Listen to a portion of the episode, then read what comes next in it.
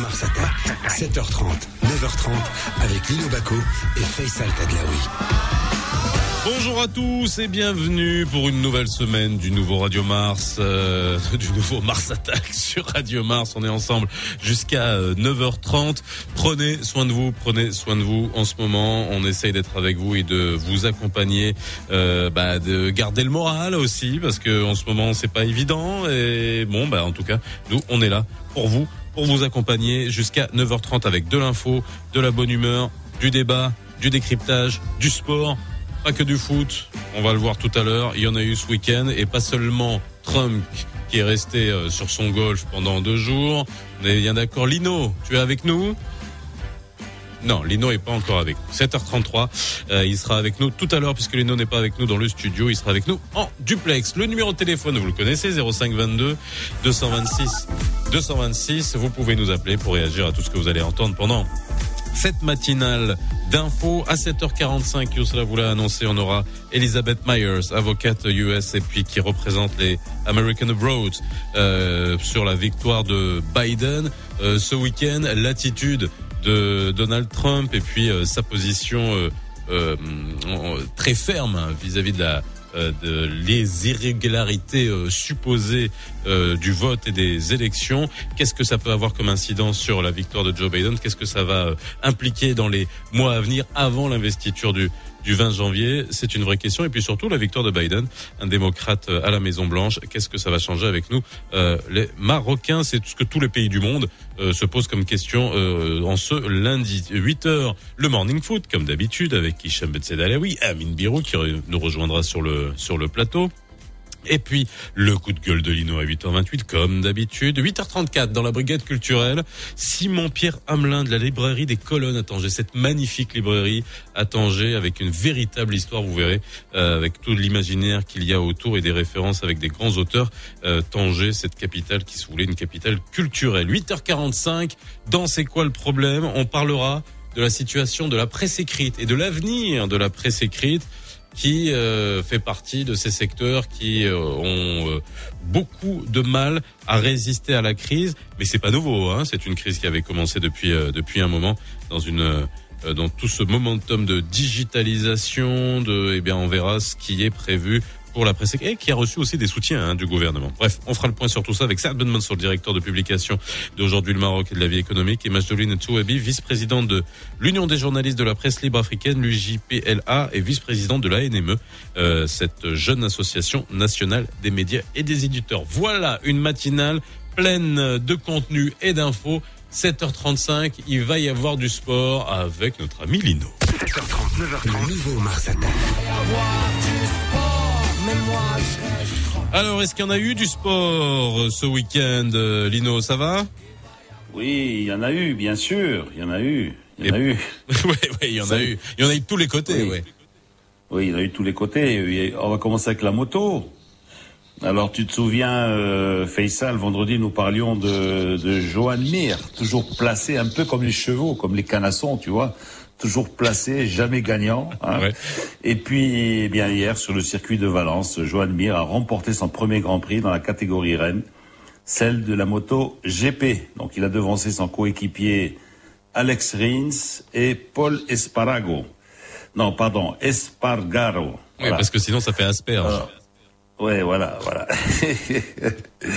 et, 1-0 pour Faisal. Ok. C'est pour, pour, commencer la semaine. Attends-toi, attends-toi à la réplique.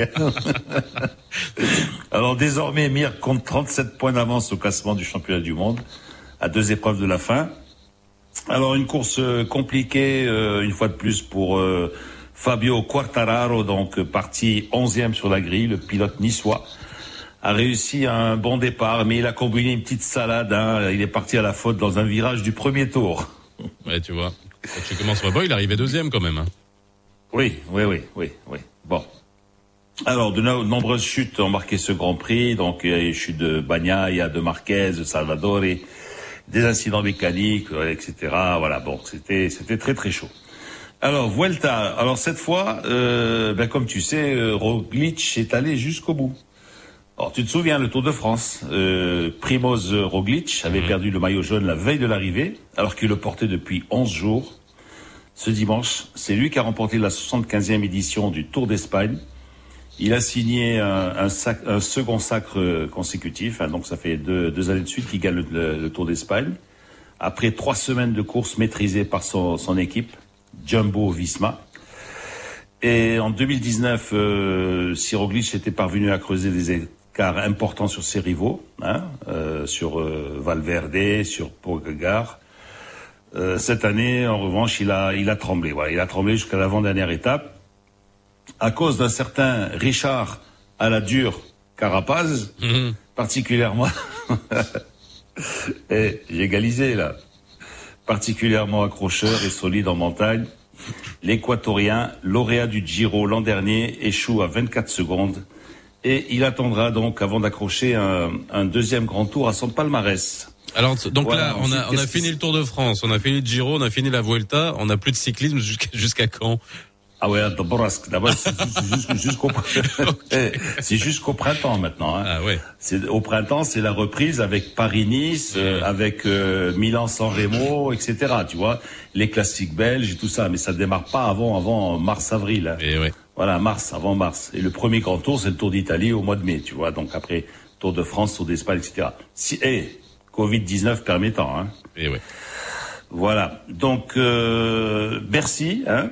Alors, euh, je sais pas si euh, je sais que tu aimes bien le tennis, donc Bercy, première grande euh, victoire pour Medvedev. Medvedev, donc qui a gagné son premier premier tournoi Master 1000. Hein.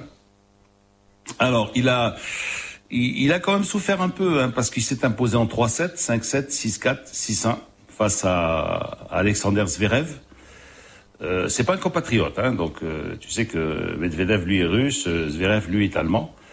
C'est le troisième sacre de, de Medvedev en Master, en Master 1000, donc après ceux de Montréal et Cincinnati l'an dernier. Cette année, c'est le premier. Alors, euh, attention à lui au, au Master. Et puis, euh, bon, moi, comme je suis un fan de, de, de Zverev, euh, c'est dommage pour lui. Bon, il, tu sais qu'il a mené 3-1, il a mené 4-2 dans la deuxième manche, et il donnait l'impression d'avoir le match en main et de pouvoir s'imposer en 2-7. Bon, finalement, euh, qu'est-ce que il s'est incliné en 3-7. Alors, on termine avec le golf. Hein oui, avec Trump, euh, avec Trump qui a passé le week-end à jouer au golf. Ouais, c'est incroyable, hein, c'est dingue. Hein. Eh, comme, comme dit Gad, il était pas là. il était pas là. Ouais, vrai. Il était pas là, il était sur. Ouais. En fait, entre le bleu et le rouge, il a choisi le vert des greens, tu vois. Oula, oui. Voilà. En plus, non, mais en plus, c'est, en plus, c'est son golf. Tu sais, il y en a qui vont jouer au golf, bah, dans des clubs, quoi. Non, lui, c'est le sien. tu vois, c'est ah son bah jardin. Oui, bah oui. Et John, John Travolta a sa piste d'atterrissage. Hein. Oui, et son Boeing. C'est lui dans sa villa. Hein. et son Boeing. Ouais, euh, c'est là où il fait atterrir 100 747 Boeing 747. alors, faut, qu'on change de métier, Lino. Faut qu'on change de métier. Bien, bien voir un golf. Hein. Alors après sa victoire de, de l'Écossais Robert McIntyre, voilà, ce joueur de 24 ans euh, remporte son premier trophée sur le Tour européen, euh, donc euh, à l'Open de, de, Chypre. Et il a terminé fort hein, parce que euh, il a il, a il a réussi cinq birdies sur ses neuf derniers trous. Voilà, cinq birdies, c'est pas mal. Et il a rendu une carte de 65, 7 sous le par. Bon, malgré tous ses birdies, tout ça, il a il a devancé le, le japonais euh, Kawamura euh, d'un seul coup. C'est 6 sous le par. Tu sais que ce parcours là de chip, c'est un par 71, pas un 72. Ah bon, ah bon, voilà. Ok, bon là je, pensais que c'était un par, un par 71, c'est curieux ça. Bah, c'est un 71, tu as des très longs trous, ouais, ouais, absolument. Donc tu as raison, donc c'est 6 sous le par. Ouais. Voilà, et donc il a devancé d'un coup euh, Kawamura et de deux coups l'espagnol Jorge Campillo. Voilà. Bon, ben voilà, ça c'était le résumé. Bueno. bueno c'est de la moto. Bueno, Pablo. La Vuelta, on n'a plus de Vuelta à se mettre sous la dent dans les jours à venir. le tennis, le golf. Euh, 7h42. Merci ah Lino, on se retrouve dans quelques instants. Euh, on va rigoler cette semaine. Hein on va rigoler. Bah, bien sûr qu'on va rigoler. On va tout faire pour rigoler, même si en ce moment on n'a pas envie de rigoler, mais il faut qu'on continue à rigoler, bien évidemment. Tout à l'heure à 7h45, Elisabeth Myers euh, qui revient. Bah, bah, elle, elle est démocrate. Euh, elle va nous euh, essayer de nous décrypter ce qui est en train de se passer aux États-Unis. Alors bon, victoire de Biden et puis la position, qu'est-ce que ça va avoir comme implication le fait que Donald Trump ne veuille pas bouger? Tu sais, c'est, c'est Lino, c'est comme McMahon, j'y suis, j'y reste. Non, je veux pas, je veux pas sortir. 7h42. On aura ça tout à l'heure. Vous nous appelez 05 22 226. ce qui est, ce qui est, ce qui est marrant, c'est que le mec, il se fait squeezer où au Nevada. Et au Nevada, où il a sept hôtels, il en a pas, il en a sept. Il a sept hôtels au Nevada, à Las Vegas. Et puis le gars, euh, en fait, l'État qui lui tourne le dos, c'est le Nevada. C'est incroyable, hein Oui, oui, ne jamais faire confiance au Nevada. 7h43. On revient dans quelques instants. Euh, on écoute un peu de musique. En cette matinale, nous sommes le lundi 9 novembre. The way you said I never had this feeling. Why do you act like you don't know? True words, wrong moves. You push me back and forward. Oh, damn, it hurts to let you go. So I pretend I never knew your weekends. Driving on the highway to new friends I made without you.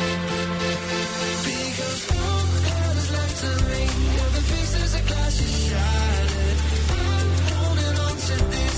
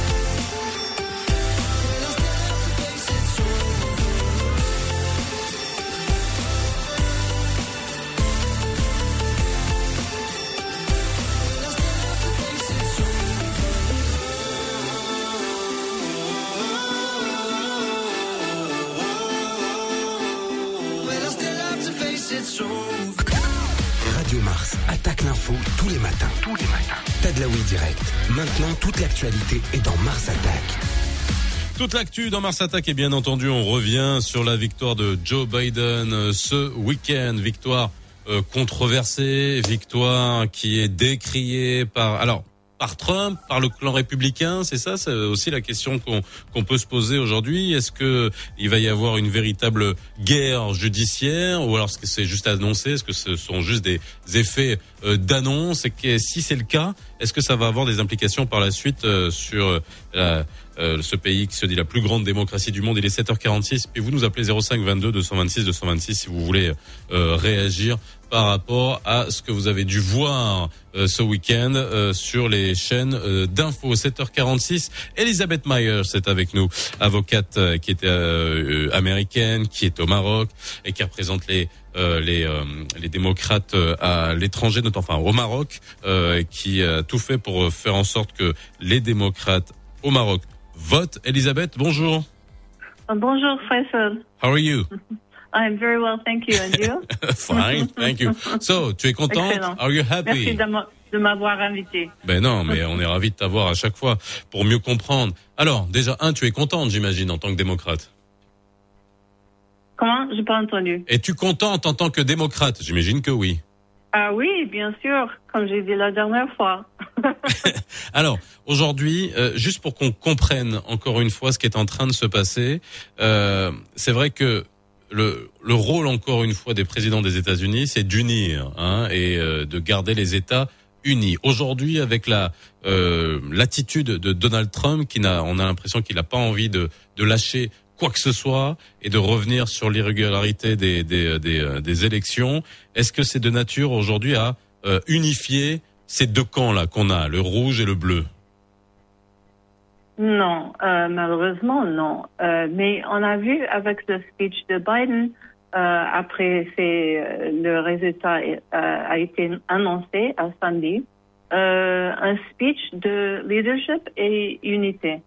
Mais Donald Trump, il a fait de tout ce qu'il peut pour pour diviser le pays. On a vu ça depuis quatre années. Et maintenant, il fait, tout, il fait de, de son mieux de, de continuer euh, sans euh, concede euh, l'élection avec les, les cas ju judiciaires euh, qui sont, à mon avis, à, à, beaucoup de, des autres euh, scolaires constitutionnels qui sont frivoles.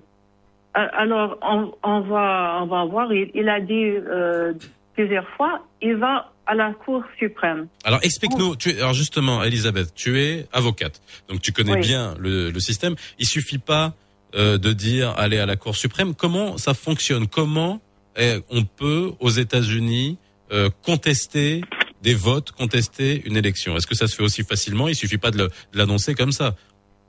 Non, non, c'est pas possible. Mhm. Comme, comme tous les cas judiciaires, il faut avoir, avoir de la preuve. Mhm. Et il, il n'a, il n'a offert aucune preuve euh, jusqu'à maintenant.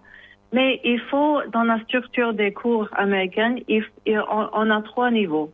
On a le trial court euh, at the bottom, on a la cour d'appel, Mhm. euh, deuxièmement, et on a euh, la Cour suprême. Et ça, c'est le système euh, fédéral.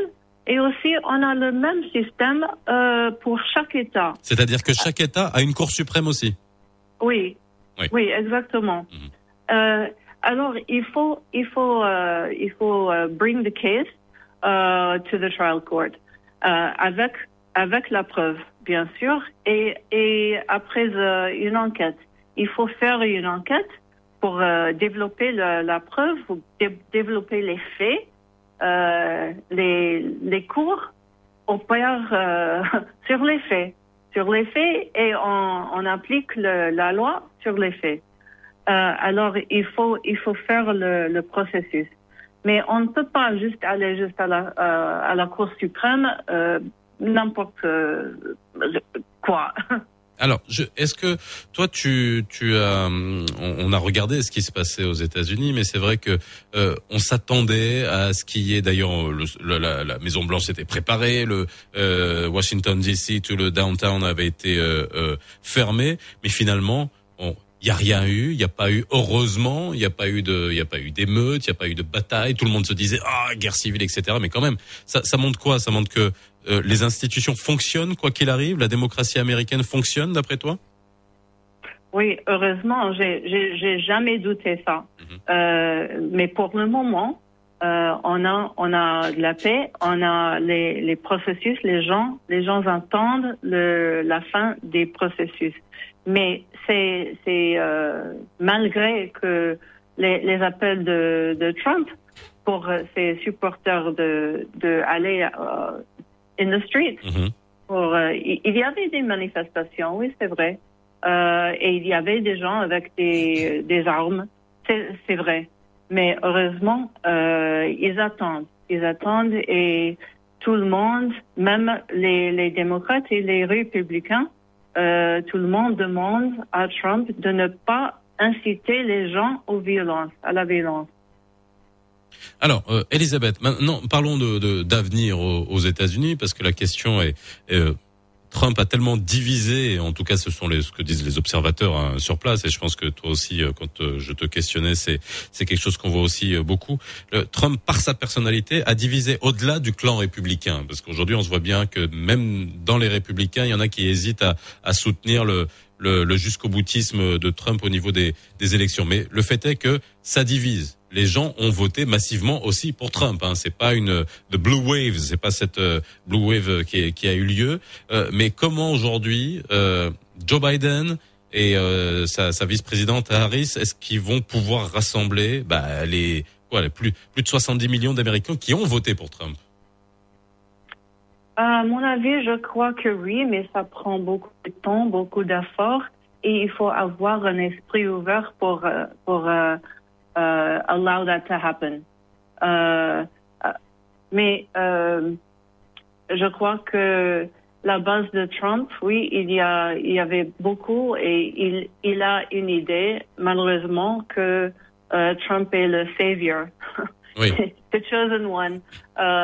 Et, et, parce que, mais, c'est, à cause de lui, à cause de son, euh, ses appels pour, pour penser comme ça. Il, il n'a jamais, euh, il n'a jamais essayé de, d'atteindre, de reach across the aisle aux démocrates. Euh, et, et c'est, one thing. C'est, une chose quand, quand on, est dans la campagne, OK? Mhm. On comprend ça. Mais après ça, quand on est président, on est président de tout le pays, de tous les républicains, tous les démocrates. Et il faut, il faut euh, négocier. Il faut, il faut euh, ne, il ne faut pas rejeter le- les autres euh, parce que il faut que le pays opère normalement. Il faut qu'on a, qu'on ait un plan de, de combattre la, la pandémie. Et Obama, il a laissé un livre, un playbook, un pandemic playbook, Mhm. mais c'était ignoré.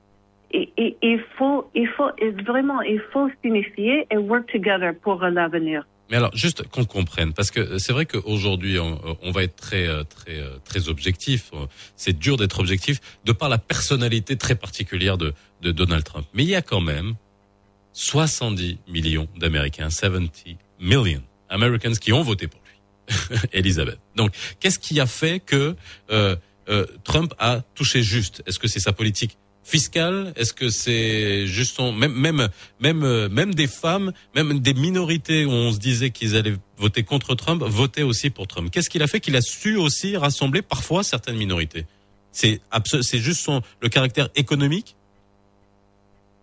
Euh, pour les support- supporters de Trump, oui, ça c'est, à mon avis, euh, et euh, de leurs témoins, euh, c'est la, the issue, le the biggest issue, c'est l'économie, Mhm. c'est les, les jobs. Mais il y a aussi des autres, des autres choses qui sont en, en base de ça, qui, qui est, est de, dessous ça. Et euh, le, les immigrants. Euh, et le racisme, l'interdiction aux musulmans. Oui. Il y a beaucoup de choses qui sont dessous euh, et qui, qui viennent d'être mentionnées en public. Et ils étaient, ils étaient supprimés depuis longtemps. J'ai remarqué quand je suis venue euh, aux États- aux États-Unis quand j'avais l'âge de, de 20 ans. Parce que moi, mes, mes parents étaient américains, mais moi, je suis, je suis arrivée comme immigrant. Je Mhm. savais, je ne savais rien de- des États-Unis à l'âge de 20, 20 ans. Et, et il y a des choses qui étaient supprimées depuis longtemps, mais maintenant, ils, ils ont surpassé. Et il faut qu'on qu'on adresse euh, les, le- la haine, la, la jalousie, le, le racisme et tout, toutes ces- ces choses-là. Mais ils sont, ils sont toujours avec le, le base de Trump. Malheureusement, je suis, je, je parle trop franchement euh, parce qu'il faut, il faut parler comme ça.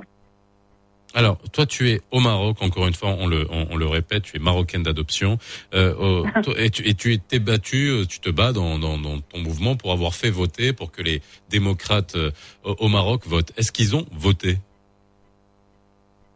Comment je, j'ai pas entendu. Est-ce que tu te bats au sein de, de, ton, de ton mouvement pour faire voter les démocrates au Maroc? Est-ce qu'ils ont Oui. voté en masse, les démocrates au Maroc? Est-ce que ça a mobilisé? Ah oui, bien sûr. J'ai parlé à plusieurs euh, Mhm. voteurs ici, euh, les Américains qui sont les expats et aussi les Marocains américains Mhm, qui oui. sont revenus. Et bien sûr, mais euh, euh, le problème c'est l'ignorance de les processus, Mhm. l'ignorance qu'on peut voter à la barra euh, à l'étranger Mhm.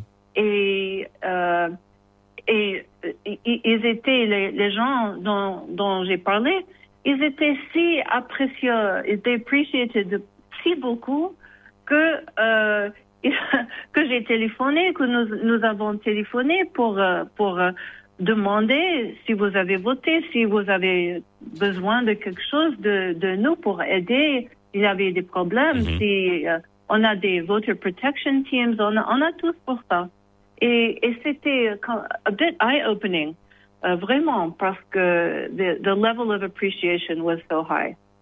Merci beaucoup Elisabeth d'avoir été avec nous ce matin, 7h45 pour euh, donner ton euh, ta vision hein, de cette élection de Joe Biden. On a bien senti que tu étais euh, très contente et en plus j'ai vu j'avais vu tes posts Facebook euh, en tant que avocate, tu disais que voilà, le- la justice et le respect des processus, le respect des lois allait revenir. C'est ce que tu avais mis sur ton post Facebook. Merci Elisabeth. Si vous avez un avis sur la l'élection de Joe Biden et sur l'attitude de Donald Trump, euh, euh, Est-ce que vous avez pu euh, consta- consta- constater euh, ce week-end le euh, jusqu'au boutisme de Donald Trump qui, on a l'impression, ne veut pas partir de la Maison Blanche Vous nous appelez 05 22 226 226. Euh, on se retrouve après le Flash Info de 8 heures avec Youssa Mansouri qui est de retour. صباح الخير عليكم مستمعينا بداية أكد رئيس الحكومة سعد الدين العثماني بأن الخطاب السامي لوجوه صاحب الجلالة الملك محمد السادس بمناسبة الذكرى الخامسة والأربعين ديال المسيرة الخضراء المضفرة أبرز العديد من المكتسبات اللي حققتها قضية الصحراء المغربية في السنوات الأخيرة واللي عندها طابع دبلوماسي خاصة المسجلة على مستوى قرارات مجلس الأمن الدولي وفتح العديد من دول القنصليات ديالها في الأقاليم الجنوبية ديال المملكة. أعلنت السلطات المحلية في مدينة وزانة الاعتماد سلسلة من الإجراءات الاحترازية ابتداء من البارح وعلى مدى جوج الأسابيع المقبلة للحد من انتشار فيروس كورونا المستجد واللي كتشمل إغلاق الأسواق على الساعة الثالثة زوالا إغلاق المحلات التجارية مع السبعة الليل وإغلاق المقاهي على الساعة الثامنة مساء مع منع البث التلفزي والألعاب الترفيهية المزاولة بها. ومنع كذلك كل أشكال التجمعات والتجمهرات بمختلف الفضاءات العمومية. نفت إدارة السجن المحلي بأزلال البارحة كل الشائعات اللي راجت مؤخرا حول الحالة الصحية ديال السجين المعتقل بهذا المؤسسة مؤكدة بأن الحالة ديالو عادية ولا تدعو للقلق وبأنه تم التكفل به تطبيقا للبروتوكول الصحي. دوليا توجه الرئيس الأمريكي المنتهج الولاية ديالو دونالد ترامب البارح الملعب ديال الجولف اللي كيملكو في فيرجينيا قرب من واشنطن لليوم الثاني على التوالي من بعد إعلان الهزيمة ديالو في الانتخابات الرئاسية الأمريكية. ونذكروا باللي ترامب لم يعترف بالهزيمة ديالو كيقول لكن بدون تقديم أدلة بأن عمليات التزوير ديال اللي حصلت خلال الانتخابات. ورياضيا تفوق المنتخب الوطني المغربي لكرة القدم داخل القاعة للمنتخب ديال أوزبكستان بثلاثة لواحد في الماتش أميكال اللي جمعهم البارح بمركب محمد السادس لكرة القدم بالمعمورة في إطار الاستعدادات للمنتخب الوطني لكرة القدم داخل القاعة لنهائيات كأس العالم. هذه 8 وجوج دقائق على أمواج راديو مارس. غادي نتوقفوا لحظة مستمعينا مع تذكير الأحوال الطقس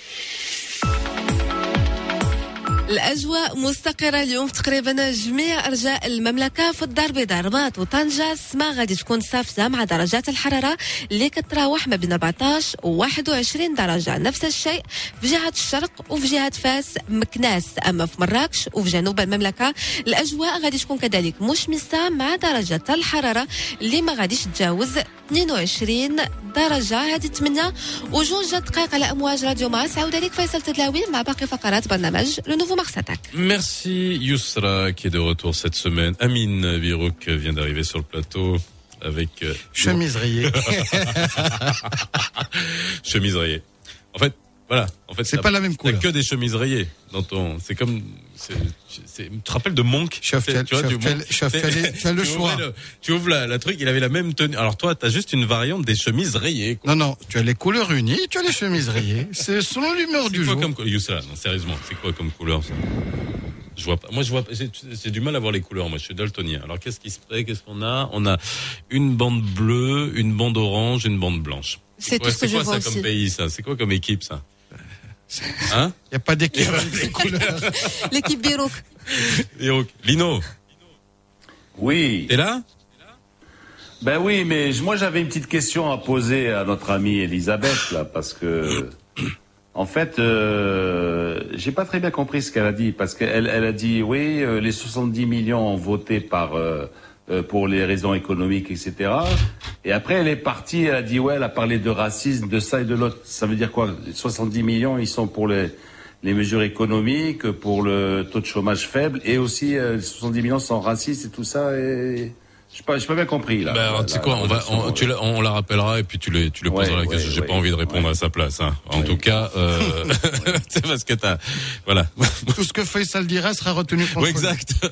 J'ai pas envie de, j'ai pas envie de me fâcher avec 70 millions d'Américains. Non, non, déjà, eh, déjà qu'on a plus de euh, visa pour eh, aller nulle part. Sur- quand quand on- ça va réouvrir, ouais, on va et avoir du mal. Et hein. ouais, et ouais. Tu, ris- tu, ris- quand tu arrives à JFK, tu risques, tu risques de rester dans une salle d'attente quelque temps Déjà, avant de, faut déjà pouvoir y aller. trip. toi, toi qui voulais aller sur la 66, Ah ouais, mon vieux. Eh ben on va la commencer ici. Hein. Que je te dis ça? 8h04, vous êtes dans le nouveau Mars Attack. Merci d'être avec nous jusqu'à 9h30. Nous sommes le lundi 9 novembre. Le nouveau Mars Attack, 7h30, 9h30, avec Lino Baco et Faisal Tadlaoui. Et oui, ensemble jusqu'à 9h30. Euh, Amine Birouk vient d'arriver euh, sur le plateau en pleine forme. Hein En- Chouïa, Non, un ouais, petit- non, non. Qui cesse de gueule de bois, parce qu'hier, euh, Qu'est-ce qui était il y en a qui vont me chambrer aujourd'hui. hein. Ah d'accord. ok. Trop de gel hydroalcoolique. Non, non. Trop de penalty. Ah, tu m'as fait peur. Lino est avec nous. une Il- fois- Oui, vas-y. une fois, une fois n'est pas coutume. Il y a à Bon. boire et à manger, Lino. Hein. Hicham Ben Ouais, ouais, ouais, HBA ben, est avec nous ou pas et de Oui, temps en bonjour. temps, de Salut, temps en- Hicham. Salut. de, de, de, de temps en temps, les Madrilènes expient leurs crimes, de temps en temps. Bon, bah vous allez expier ça dans quelques instants dans le Morning Foot.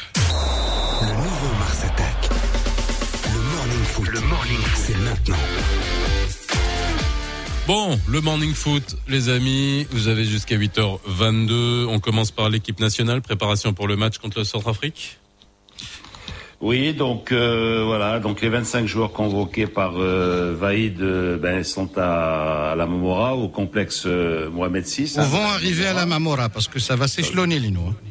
Hein Ou vont arriver à la Mamora, parce qu'il y en a qui, qui ont joué tard là, euh, dimanche, donc euh, Oui, bon. ça va bon, arriver par petits groupes. D'accord, d'accord, d'accord. Alors, ils, alors ils, ils vont arriver à la queue leu leu, hein, voilà. Donc, euh, ils vont arriver, ils vont subir les tests euh, Covid. Donc, donc, euh, objectif, eh ben la double confrontation avec la, la Centrafrique. Hein, donc, euh, premier match vendredi.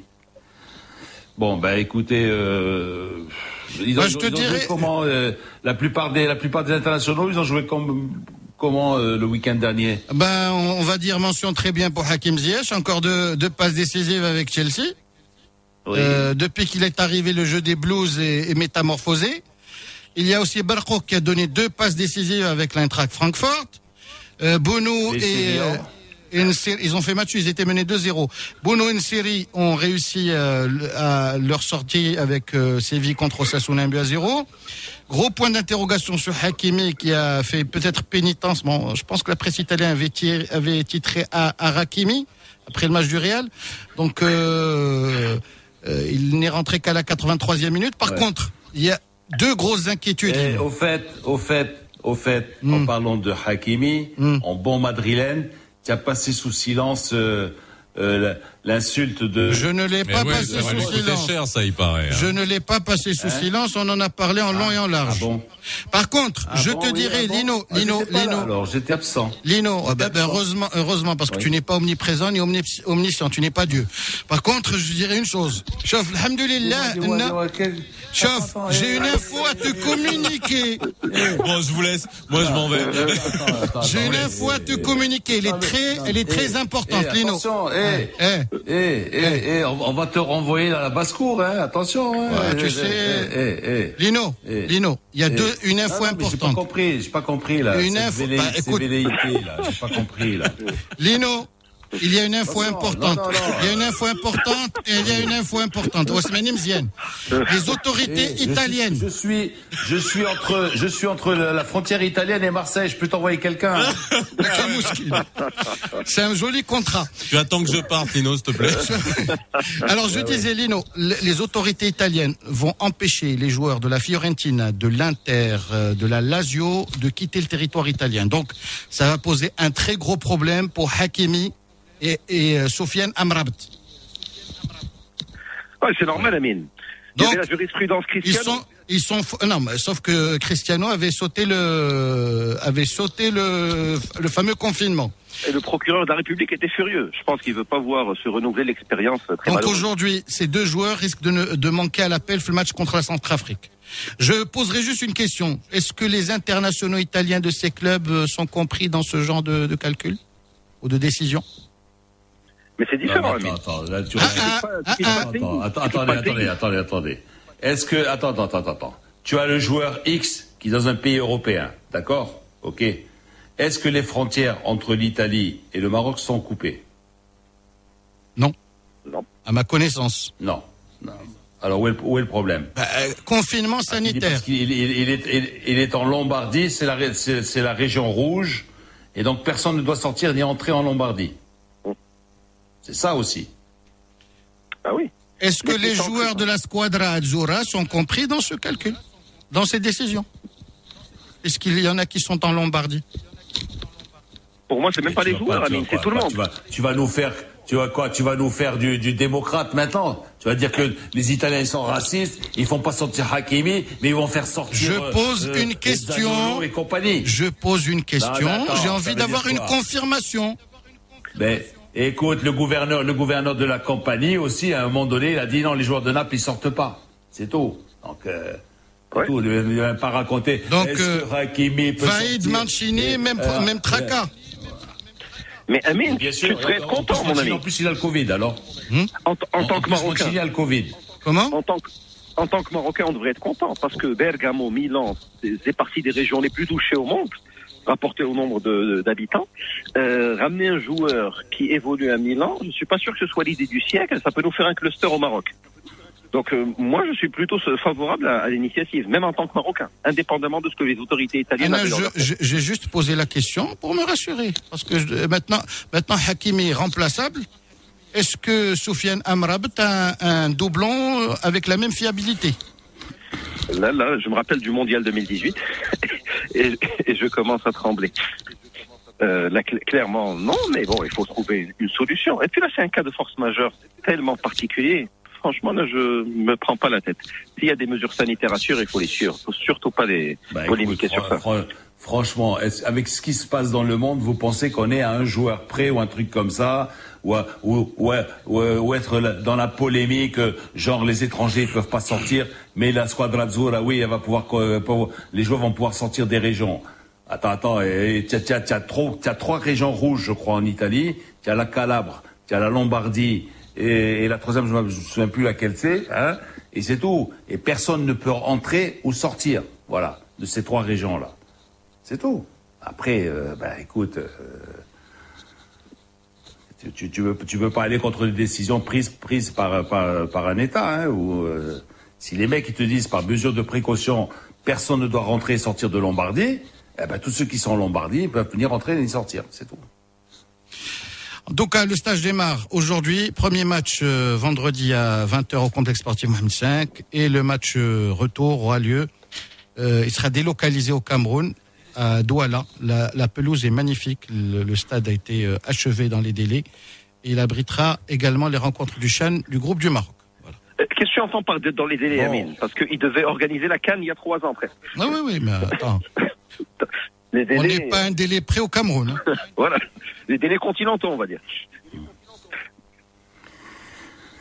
Bien, alors on va continuer en parlant de nos deux grands clubs, euh, du Raja et du WAC. Euh, le Raja qui, qui samedi a fait le, bi- le bilan, donc il y a eu une réunion du, du, comité, donc euh, un bilan très satisfaisant, je dirais, avec le titre de champion, la demi-finale de la C1. Prochain objectif maintenant la Coupe arabe. On parle d'un renouvellement de confiance pour, pour et le staff, donc qui l'accompagne. Euh, C'était attendu le renouvellement de Slamy? Si, si on doit prendre le bilan comptable en compte, oui. Mais si on doit prendre euh, la Vox Populi, il y a, il y a du scepticisme, surtout après la gestion du match contre les Zamalek. Moi, je dirais le comité a renouvelé sa confiance en Jamal Slami. Jamal Slami doit renouveler sa confiance en lui-même. Je pense qu'il se fait pas suffisamment confiance. C'est un super technicien, mais s'il osait un peu plus, on va se répéter à l'envie, je pense que ça ferait de meilleurs résultats. Mais Slami, c'est l'homme qui a ramené une demi-finale de Champions League 15 ans après, un titre 7 ans après, dans un club qui était en très très grande difficulté sportive, technique, administrative, etc. Ce n'est pas lui seul, mais je pense qu'il ne faut pas être ingrat et tirer sur Slami. Moi, été très virulent contre Slami parce que je le dis et je le répète, même à très froid. La demi-finale de Champions League a été très mal gérée. La fin de saison du Rage a été très mal gérée. Il y a eu un zeste de réussite pour finir champion.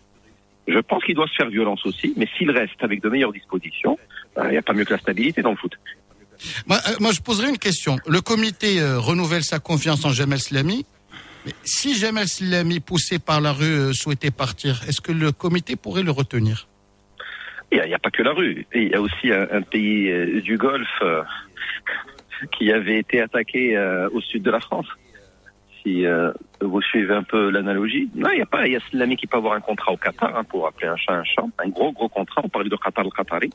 On peut parler d'un début de saison, une préparation avec Jamal Slami dans une logique de continuité. Puis il y a tellement de choses qui peuvent se passer au bout de la quatrième, cinquième, sixième journée. Il peut y avoir changement. Mais au moins, le plus important, c'est la préparation d'avant-saison. Si elle est gérée de manière euh, sereine, avec beaucoup de continuité, avec un technicien qui connaît les joueurs, qui connaît l'environnement, je pense que le choix en soi est, est excellent. C'est Autre question. qu'il fallait faire. Autre question. Euh, Sifri, est-ce qu'il a envie de rester numéro 2 ad vitam aeternam? Est-ce qu'il n'a pas envie de, de monter d'un d'un cran et de devenir seul maître à bord? Je, honn- honnêtement, il est très difficile de savoir ce que veut Youssef Sfri, que je connais plutôt. C'est mon voisin ici, à- dans la paisible contrée de Darboisa. C'est un garçon charmant, très sympathique, mais je pense qu'il ne fonctionne ni à l'argent, il ne fonctionne même pas à l'humeur du moment. Je pense qu'il fonctionne à l'affect. Il a été très très perturbé par euh, la maladie puis le décès de sa mère, de laquelle il était extrêmement proche. Et je pense que ça a perturbé sa saison. Mais là, te dire ce que pense Youssef ou ce vers quoi il se projette, je pense que c'est très compliqué. Je peux dire qu'il a besoin d'argent, il n'a pas besoin de, de travailler, il n'a pas besoin de s'engager dans un projet qui lui plaît pas. Après, euh, Sfri, euh, qu'est-ce qu'il veut faire? Honnêtement, je passe mon tour, je ne saurais absolument pas te dire. Je pense que lui-même n'est pas très clair sur ce qu'il veut faire. Il n'a pas forcément un plan de carrière euh, tracé de manière très germanique. Bien, alors si vous permettez, on va parler du WAC maintenant. Qui est-ce qui peut m'expliquer euh, ce qui s'est passé à propos du transfert de d'Ayoub euh, Lakhal Ayoub Khal, euh, je pense que le problème, il est chez le joueur. Et bis repetita, Lino, bah, c'est Il pas. est chez le joueur, il est chez le joueur ou il est parce que moi, euh, on, on m'a dit que en fait le joueur estime que le président du WAC lui a promis une prime de signature. Hein euh, je sais pas si on peut donner des chiffres. Bon, on m'a parlé de 2 millions. 2 millions de dirhams, 500 000. oui. C'est ce qu'on m'a dit Voilà. aussi. De 2 millions 500 000. C'est 2 Ouais. millions 2 millions 500 000 Enfin, Non, c'est- c'était ça. 1 million 5, Euh, puis 2 millions, puis 2 millions 500 000, parce que d'après les échos que j'ai, j'utilise le conditionnel, Ouais. le joueur aurait à chaque fois rajouté une petite dose.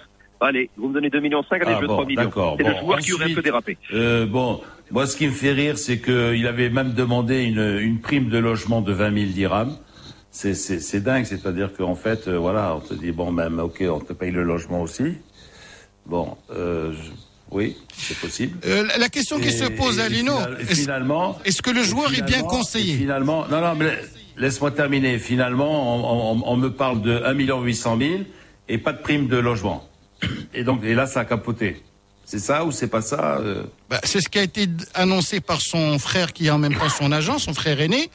Euh, J'utiliserai juste un, un, un dicton chat chaudé. Yak.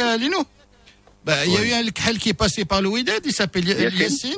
Euh, il connaît un peu certaines mœurs et coutumes dans les clubs de- du football marocain. Il a dû certainement remonter son frère cadet comme un coco.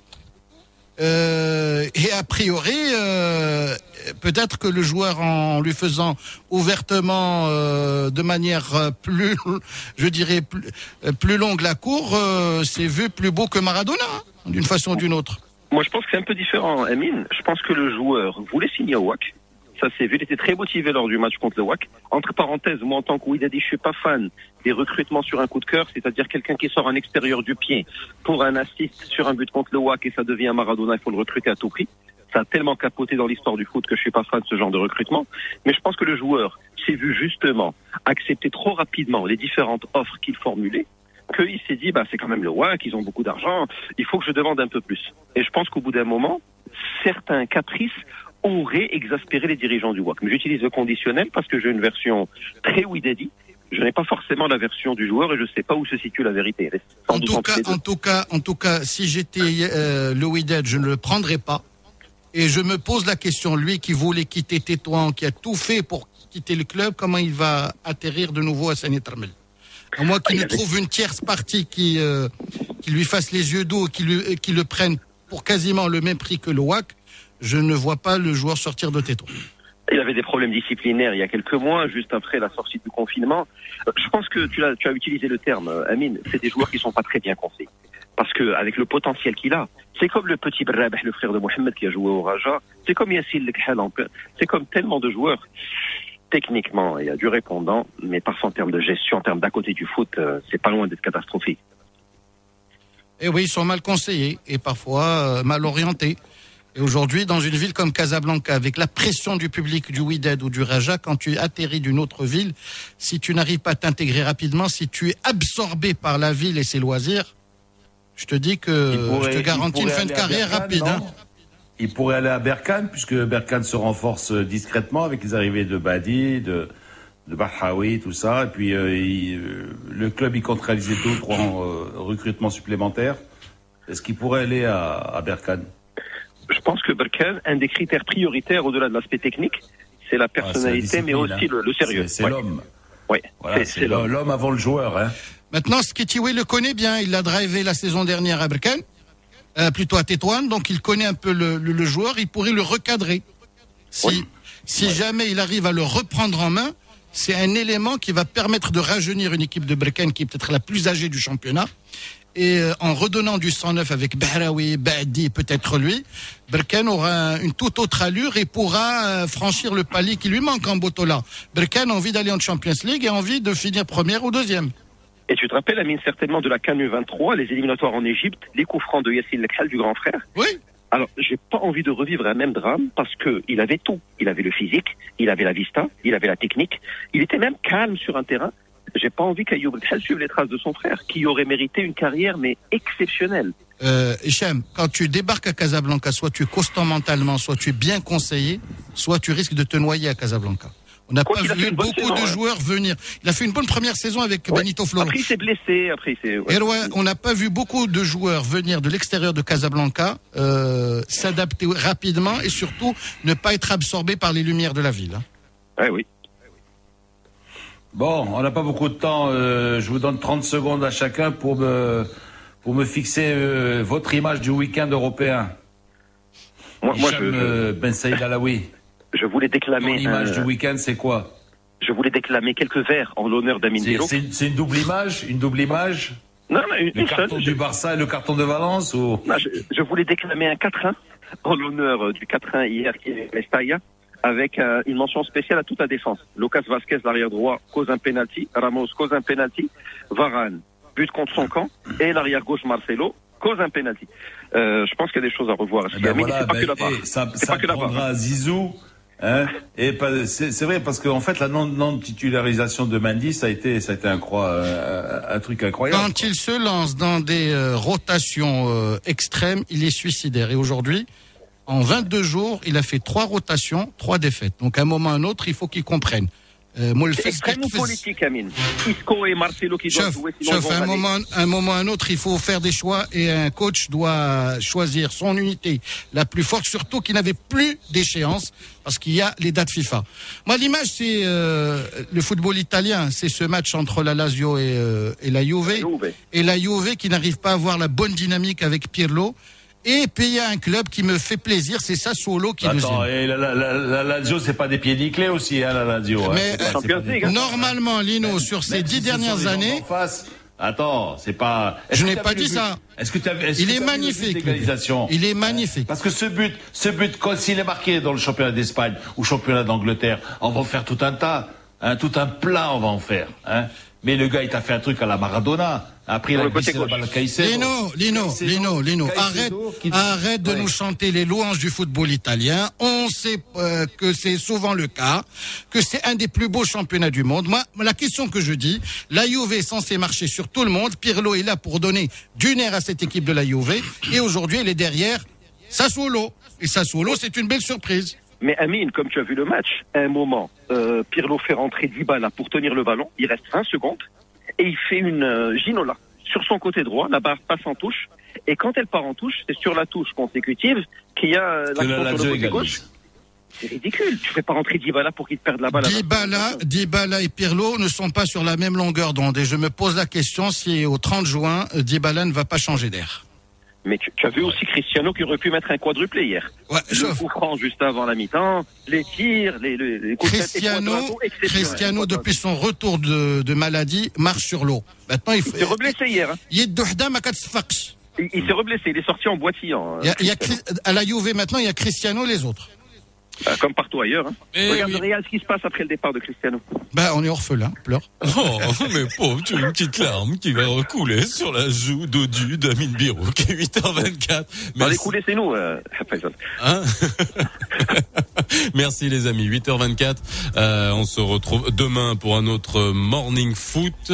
Dans quelques instants, on retrouve le coup de gueule de Lino. Même s'il n'est pas sur le plateau, bah, il a des coups de gueule à pousser. Et moi, tu me permettras, mon cher Lino, de pousser un petit coup de cœur euh, après ton coup de gueule.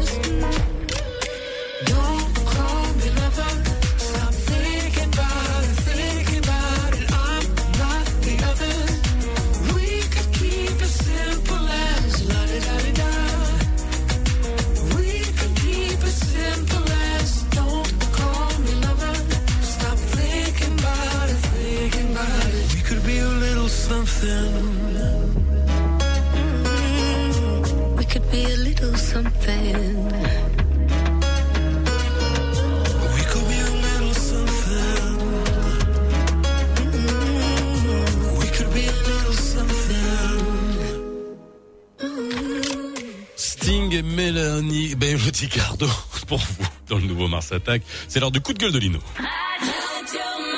Le nouveau Mars Attack. Lino Baco a toujours quelque chose à dire. Lino attaque. Lino attaque. Dans le nouveau Mars Attack.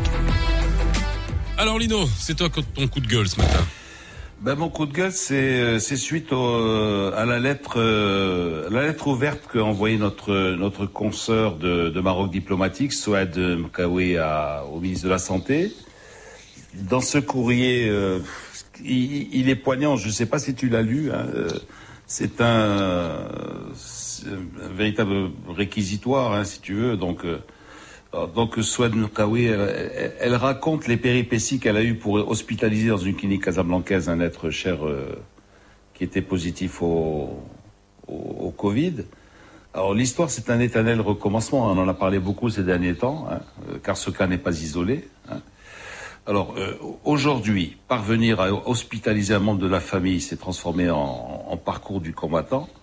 Bon, tout d'abord, euh, je dis pas qu'il faut avoir ses entrées, mais presque. Hein. Ensuite, il faut déposer le fameux chèque de garantie. Alors, on nous a dit que ça n'existait plus, qu'il y avait un numéro vert ou un truc, on pouvait, euh, qu'on, on pouvait euh, interpeller un service euh, en dénonçant cette pratique, etc.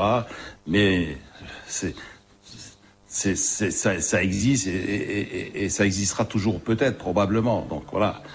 Donc euh, ce dépôt de, ce fameux chèque de garantie, euh, euh c'est une pratique illégale, mais elle est là. Il faut faire avec. Hein.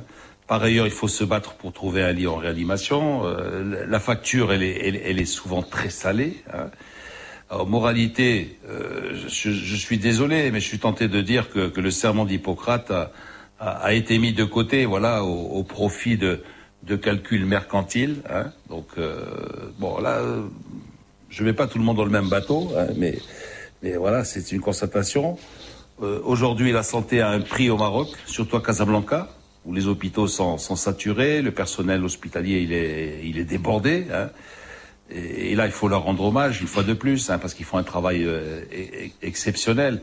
Nous, déjà, avec un simple masque, on, est en difficulté. C'est vrai, on a des difficultés. Euh, ceux qui ont des lunettes, il y a des, les, verres de, qui, qui euh, les lunettes embuées, etc. Euh, quand, quand vous marchez avec un masque, bon, il n'est pas dit que vous respirez correctement, etc penser donc à ce, à ce personnel hospitalier qui est avec, euh, avec ses blouses, avec ses masques, avec ses visières, etc. Avec tout ce barda, c'est vraiment c'est exceptionnel ce qu'ils font. Donc euh, cette vitesse, à, cette, cette, santé à deux vitesses, elle existe hein, de, de, de, ah bah oui, ça... depuis longtemps. Elle s'est accentuée cette, cette, période. Voilà. Euh, donc euh, les Casablancais, ils risquent de transformer leur ville en, en cluster à, à ciel ouvert. Bon, d'un côté, tu peux dire que le, leur comportement est blâmable, mais ils ne sont pas les, les seuls responsables de cette situation. Certes, que si tu vois, c'est-à-dire que euh, de, tu, tu, vois les, les, transports en commun, peut-être pas tellement le tram, mais les, mais les bus où le quota de 50% n'est pas respecté. Bon, après, tu as des citoyens qui font preuve de, de laxisme dans le, dans, dans, dans le combat euh, quotidien. Tu le vois, tu vois des gens avec les masques baissés, le masque sur le menton, où, où les distances ne sont pas respectées. Moi encore, vendredi, euh, j'étais à l'aéroport euh, euh, euh, samedi, quand j'ai pris la, euh, le, le, vol pour venir ici, eh ben, je, je, je suis, je suis désolé. Hein, euh, à, à l'entrée, euh, les, les, les, les, gens ne te laissent pas un mètre. La, la, la distance n'existe pas. Ouais. Et ça, c'est un appel qu'on fait vois, parce que les gens se rapprochent, se rapprochent. Ils veulent rien savoir, ils veulent rien comprendre. Et ça, c'est important de le, c'est important de le souligner. 8h31, on va vers le flash infolino. Je posterai mon coup de cœur après. Moi, c'est un coup de cœur qui est lié à un coup de gueule aussi et absolument avec la même, le même sujet que tu es en train de, de traiter. J'ai dû chercher un euh, concentrateur d'oxygène ce week-end pour une personne proche euh, atteinte du Covid. Ben, je veux vous dire qu'un euh, concentrateur d'oxygène, parce qu'il y a beaucoup de gens qui peuvent être traités chez eux à la maison, hein, parce qu'il y a la saturation d'oxygène en oxygène qui baisse. Eh ben, ces concentrateurs d'oxygène, il y en a pas à la location. Ça coûte à l'achat entre 7500 et 15 000 dirhams. Et pour en trouver un, ben, je peux vous dire que on blâme souvent les réseaux sociaux. Et ben là, grâce aux réseaux sociaux, et ben j'en ai trouvé un. Et je remercie euh, euh, euh celui qui se reconnaîtra. Il s'appelle Bilal et il nous en a trouvé un en voilà en deux temps trois mouvements alors qu'il l'avait pris pour lui qu'il a été guéri. Il l'avait déjà loué. Donc merci. Et ça sert à ça aussi la solidarité. Mais pour prouver aussi que on est euh, pour beaucoup euh, remis à nous-mêmes quoi. Voilà. Entre 7500 et 15 000 dirhams pour l'acheter. Et quand vous allez chez ces gens-là ils vous disent non c'est qu'à l'achat pas la location. Location il y en a plus et au lieu d'avoir un, un, on va dire une, une, démarche citoyenne et de dire bah tiens, on en a, il y en a, ils sont dispo, mais on les vend, on les loue pas. Euh, voilà. Merci. 8h32, le flash info. Bonjour à tous. Marche verte pour le chef du gouvernement Saadadine Al-Othmani. Le discours adressé par Sa Majesté le roi Mohamed VI à l'occasion du 45e anniversaire de la Marche verte a mis en valeur les acquis de la cause nationale de ces dernières années, à savoir les acquis diplomatiques, avec notamment la confirmation de la pertinence de la position marocaine au niveau du Conseil de sécurité et l'inauguration d'un ensemble de représentations diplomatiques dans les provinces du Sud.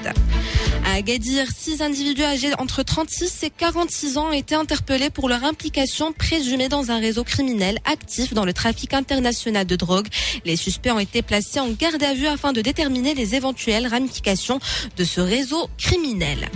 En France, le reconfinement devrait coûter à l'économie 12% de son PIB en novembre par rapport à une activité dite normale, anticipe aujourd'hui la Banque de France avec un plongeon dans la restauration, le commerce non alimentaire et les activités récréatives. That. Aux États-Unis, après l'annonce de sa défaite aux élections présidentielles contre Joe Biden, Donald Trump s'est rendu hier dans son golf en Virginie, près de Washington, pour le deuxième jour consécutif. Trump n'a pas reconnu sa défaite et affirme sans éléments concrets à l'appui que l'élection est entachée d'irrégularité. Et puis en sport, la Confédération africaine de football va effectuer aujourd'hui à partir de 11h au Caire le tirage au sort de la Ligue des champions africaines et de la Coupe de la CAF et rappelant que le Raja et le Wydad de Casablanca prennent part à cette compétition en étant exemptés du premier tour alors que la Renaissance sportive de Berkane et le TAS vont participer à la Coupe de la CAF. Voilà pour ce qui est de l'actu. Il est 8h35 sur Radio Mars. Place tout de suite à un rappel de la météo. Le temps s'annonce stable dans presque l'ensemble du royaume. Le ciel sera dégagé ensoleillé à Casablanca, Rabat et Tanger avec une température qui varie entre 14 et 21 degrés. Même chose au niveau de l'oriental, notamment à Oujda et Nador où le beau temps sera au rendez-vous alors que le mercure ne va pas dépasser les 22 degrés à Marrakech, Agadir et les. Et puis cap ce matin Faisal sur la région de Khmisset, euh, le lac d'Aït Romi un site touristique qui se trouve à une petite heure de Rabat. Pour les amateurs Faisal des, des, sports aquatiques, notamment le jet ski, c'est vraiment une destination à découvrir. Oui, et puis il y, a des lacs hein, à découvrir hein, du côté de Rabat. Hein, c'est vrai. Moi, j'en ai découvert un quoi. Il y a pas, il y a pas loin de deux semaines. Euh, le lac, c'est Mohamed Boulay Abdullah. Il y, a, une espèce de grande retenue d'eau. C'est absolument incroyable. Il n'y a rien autour. Et c'est magnifique. Voilà, il y a des coins à découvrir. Lino, t'es là? Oui, ben Dayet Roumi, euh, j'allais pêcher avec mon oncle. Tu pêchais quoi? Le black bass? Ben, Dayet Roumi, ben, les, les, truites. Les, truites, euh, Ouais, ouais, ouais, bien sûr. Ben, Dayet Roumi, bien sûr. Tu pêchais à la mouche? Tu devais, tu, devais, tu devais partir avec de Casablanca avec ton permis de, de pêche. Eh ben voilà. Eh oui. Eh, ouais, la pêche. Eh ben même ça, on peut plus le faire. 8h36, on est déprimé ce matin. 8h36, on est ensemble jusqu'à 9h30. T'as entendu mon coup de cœur euh, euh, doublé d'un coup de gueule, mon cher Lino? Ça rejoignait un peu ce que tu disais. Oui, oui, parce qu'à un moment donné, oui, je, je, je, je, sais pas si vous m'entendiez ou non, mais c'est vrai que c'est ben, c'est le problème des autorités de tutelle. Hein. Ben, elles sont pas là. Hein. Franchement. Euh, voilà, non mais on est livré, on est vraiment livré à nous-mêmes. Hein. sur certains points, on est vraiment livré à nous-mêmes. Tu me dis entre 7000 et 15 000 dirhams. C'est incroyable. Ah oui, oui, oui.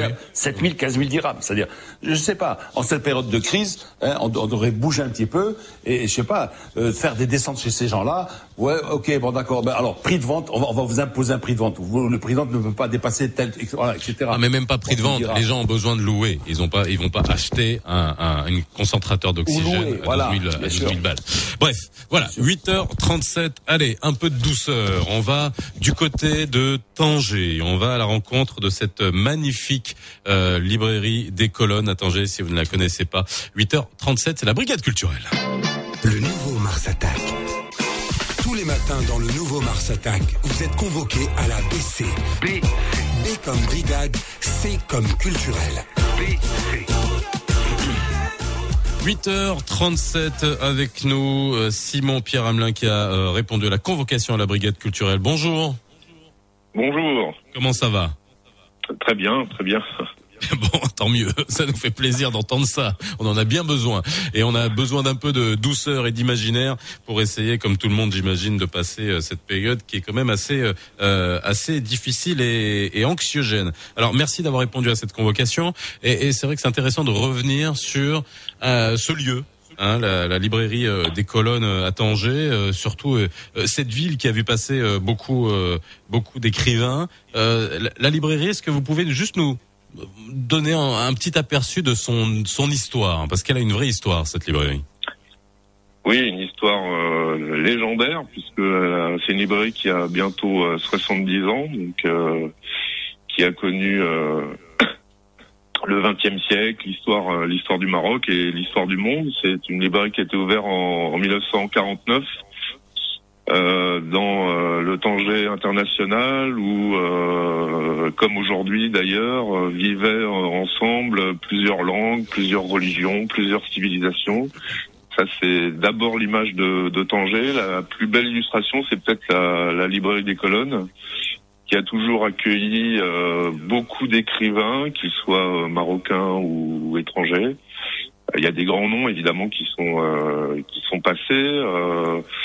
Euh, euh, des, des, ces écrivains américains de la Beat euh, Generation, mais aussi euh, Jean Genet, mais aussi Samuel Beckett. Bon, la liste est évidemment très longue. Ah bah oui, mais Bowles, surtout Kessel, Bowles, Ginsberg.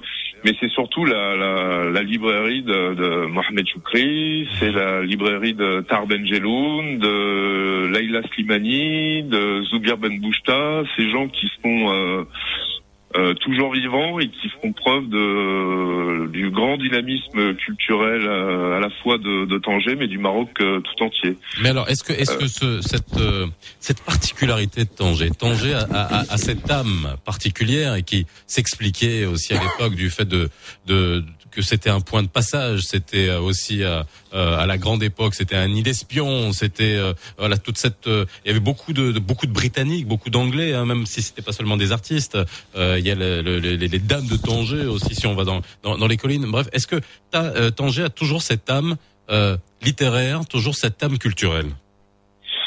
Moi, je pense que Tanger a cette âme à la fois cosmopolite, de, de tolérante, euh, culturelle, beaucoup plus aujourd'hui que ça l'était à l'époque euh, internationale. Euh, comme vous le savez, Tanger est une ville qui est mise en valeur euh, depuis bientôt 20 ans. Et c'est toujours de plus en plus la porte d'entrée au Maroc.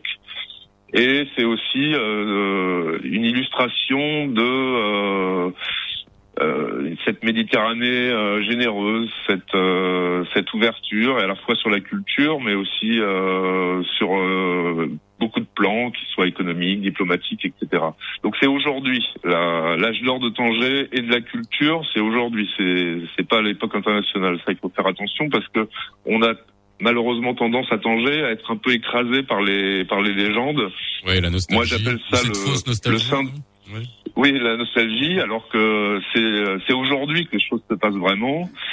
Euh, moi, j'appelle ça le, le, le, syndrome de Tanger. Euh, cette faculté à, à, toujours être obligé d'être euh, dans le passé, mais c'est vraiment aujourd'hui que les choses se passent. Il y a énormément de, il y a une naïda, une vague, mmh. euh, une nouvelle vague culturelle qui touche euh, pas simplement Tanger, mais le Maroc en, en général. Mais voilà, c'est aujourd'hui et c'est pas il y a, c'est pas il y a 50 ans. Alors, bien entendu, à, à travers cette période-là qu'on est en train de vivre, comment est-ce que vous traversez tout ça, Oui, euh, Lino.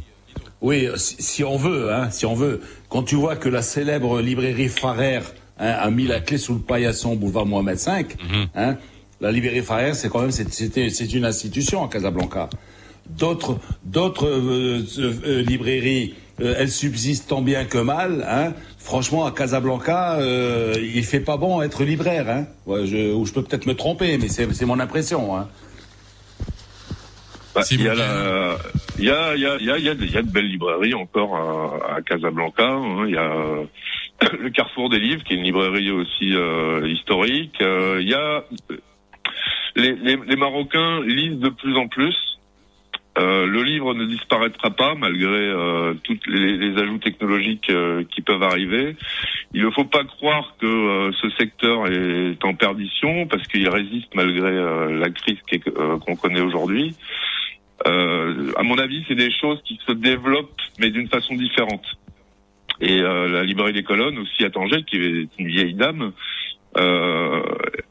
essaye toujours évidemment de, de, de, de suivre la vague de, notre belle époque et euh, voilà, c'est des choses qui se développent. Il y a des librairies qui s'ouvrent, il y en a qui ferment, il y en a aussi qui s'ouvrent. Donc euh, il faut être un, petit peu un petit peu optimiste sur cette question parce que la réalité fait que euh, les Marocains lisent. Euh, le monde lit et que euh, ce- c'est peut-être pas les mêmes choses euh, qu'auparavant, mais en tout cas, voilà, il y a une dynamique qui existe euh, vraiment. Mais alors, juste, euh, vous avez un discours qui est à contre-courant de ce qu'on a pu nous servir, et notamment à chaque fois qu'il y a le salon du livre, euh, bah, je reçois des éditeurs, et puis euh, c'est le seul moment où on a l'impression qu'on parle de littérature, et on nous ressort les chiffres de deux minutes, bon, qui pour, pour moi ne, ne veulent rien dire, mais euh, ça donne, Ouais. un, ça donne un, un indicateur. Et vous, vous êtes en train de nous dire non, les Marocains lisent, les Marocains lisent de plus en plus, quoi. Mais ils ont, ils ont pas suffisamment d'offres? Si- S'il y avait plus d'offres, s'il y avait plus de librairies, vous pensez que le Marocain lirait encore plus? Bien sûr, bien sûr. Alors aujourd'hui, évidemment, euh, le, le monde lit euh, pas simplement des livres, mais aussi beaucoup sur euh, sur Internet, sur les réseaux sociaux. Et vous voyez quelle est, euh, quelle est la différence entre une jeune fille de 18 ans euh, qui lit du Shakespeare dans euh, dans le texte sur Internet et euh, quelqu'un euh, qui lirait euh, qui lirait ça sur sur du papier? Il y a aucune différence. Donc la lecture, elle est toujours là, l'intérêt, il est toujours là. Alors la, la, la chose qui change évidemment, c'est qu'aujourd'hui, moi je vois ça dans la jeunesse marocaine, elle lit beaucoup, beau- de plus en plus en anglais. Donc parce qu'il y a, il y a au, au Maroc une pratique de plusieurs langues qui est assez euh, assez incroyable et euh, unique au monde.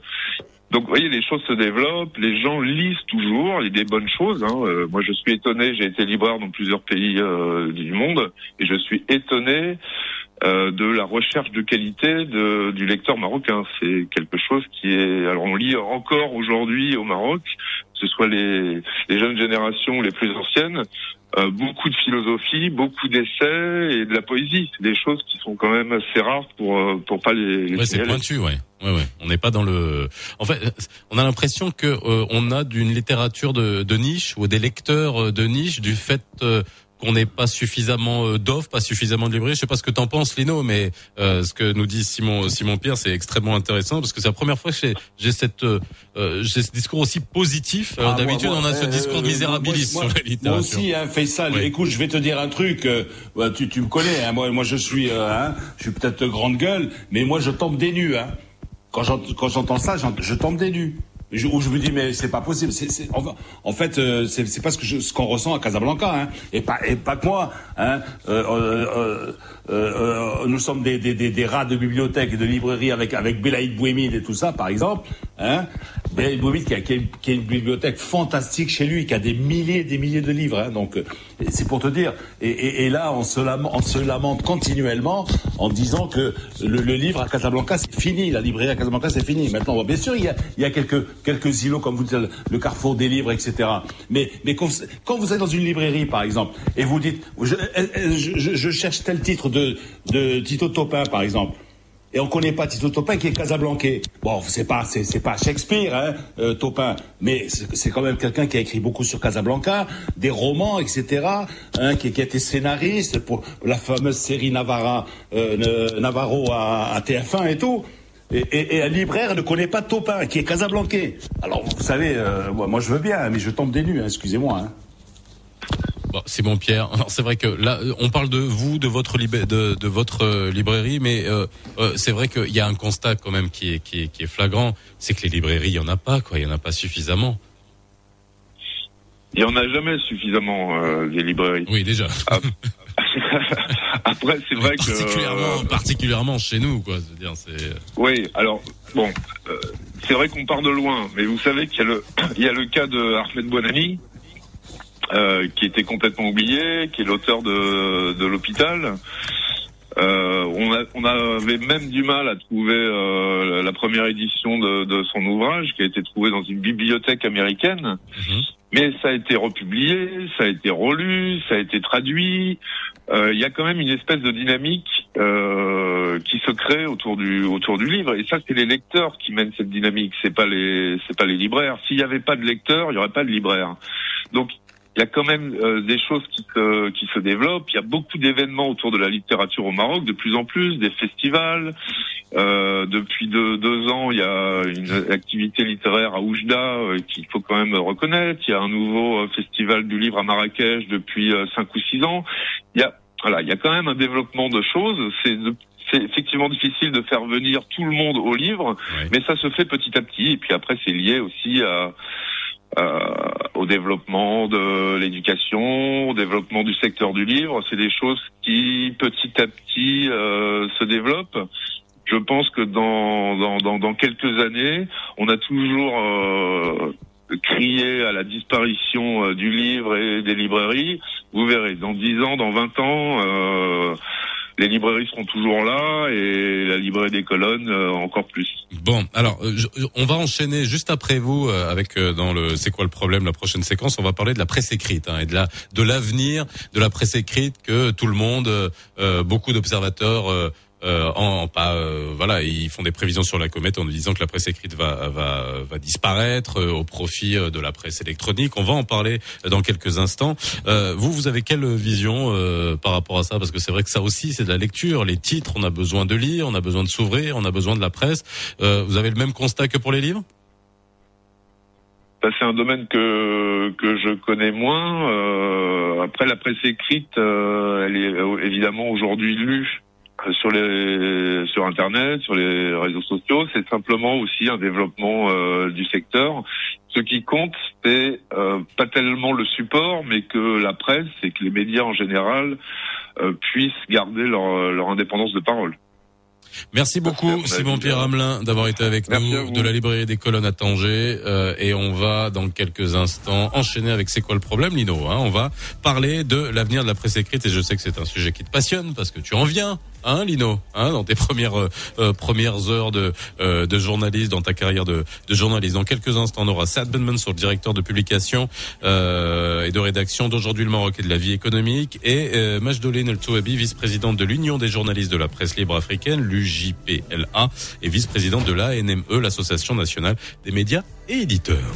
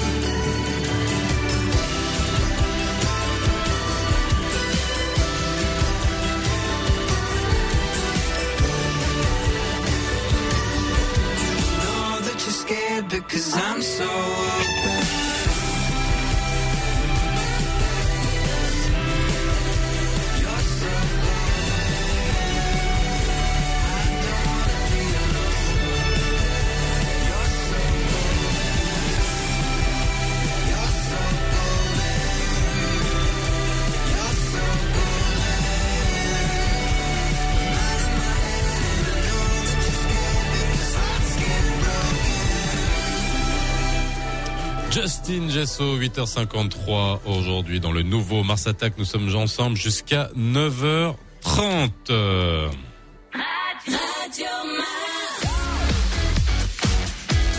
C'est quoi le problème? C'est quoi le problème? Mini Baco et Faisal Tadlaoui invitent des pros tous les matins pour répondre à vos questions. C'est quoi le problème? Quel est l'avenir de la presse écrite euh, au Maroc? Alors on peut par extrapolation euh, parler de la presse écrite dans le monde, mais on va faire un point sur la presse écrite au Maroc dans C'est quoi le problème avec euh, Saad Ben Mansour, directeur de publication et de rédaction d'aujourd'hui le Maroc et de la vie économique. Bonjour Saad. Bonjour Faisal. Comment ça va? Très bien, et vous? Très bien, merci Bonjour beaucoup. Lino. Lino est avec nous. Tu nous entends Lino? Oui, parfaitement. Bon, super. Majdoline Touabi, vice-présidente de l'Union des journalistes de la presse libre africaine, UJPLA, et vice-présidente de l'ANME, l'Association nationale des médias éditeurs. Bonjour Majdoline. Bonjour Faisal. Bonjour Saad et bonjour Lino. Bonjour. Bon, oui. Alors 8h54, euh, vous nous appelez 05 22 226 226. C'est pas Majdoline que j'ai eu au téléphone.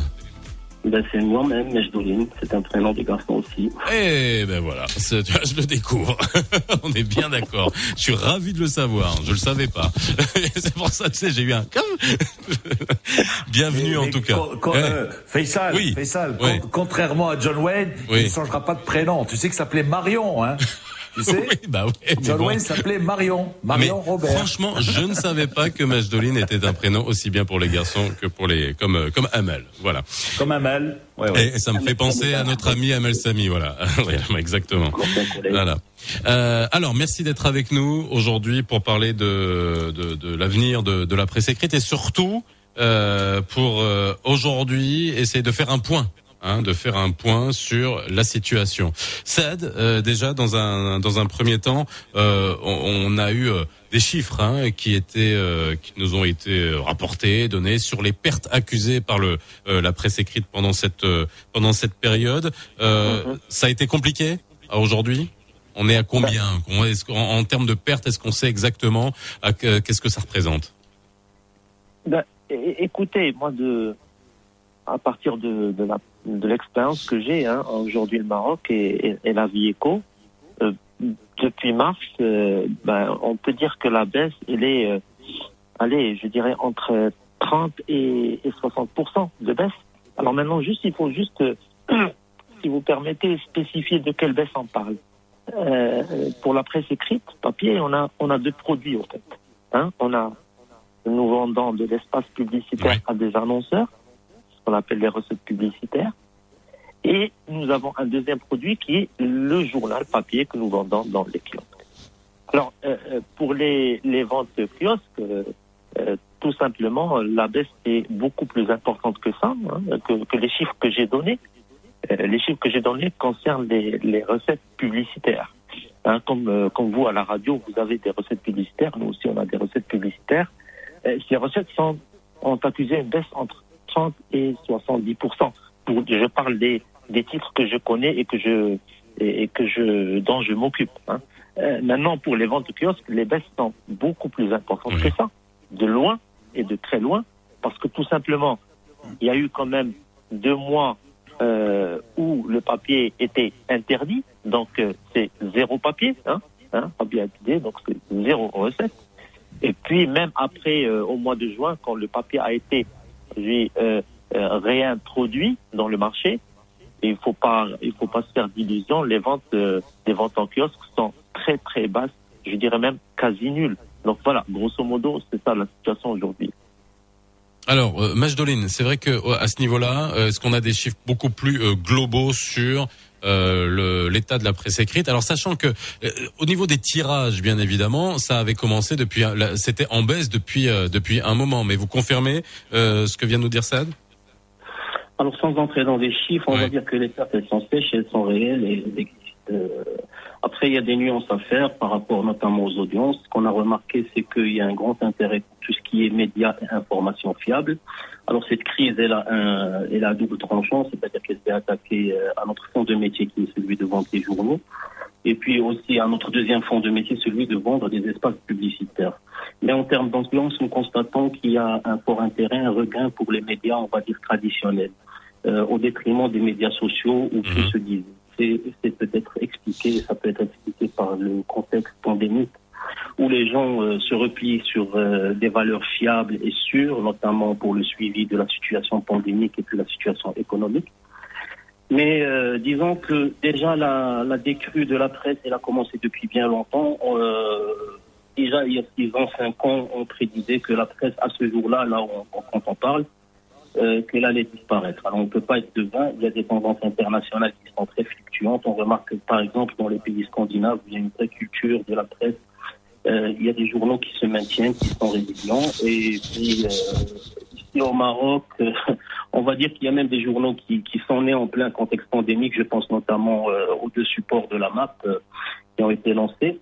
Alors tout ça m'incite moi personnellement à nuancer ces tendances-là et puis être un petit peu optimiste et espérer une relance euh, à l'après-crise. Alors, on verra justement hein, sur les comportements. Et vous qui nous écoutez, vous pouvez nous appeler 0522 226 226. Est-ce que vous êtes euh, attaché à vos journaux papier? Est-ce que vous lisez encore les journaux sur papier? Est-ce que- que vous êtes passé au, au digital? Est-ce que vous vous contentez de tous ces résumés, de tous ces euh, euh, tous ces newsletters, vous savez, qui sont en fait des algorithmes hein, qui vont aller chercher des titres un peu partout et qui vous envoient des des, euh, des résumés euh, tous les jours dans votre boîte mail. Euh, Est-ce que vous lisez encore? Est-ce que vous continuerez à lire? Appelez-nous 05 22 226 226. On revient juste après le flash info de 9h avec Youssal Mansouri.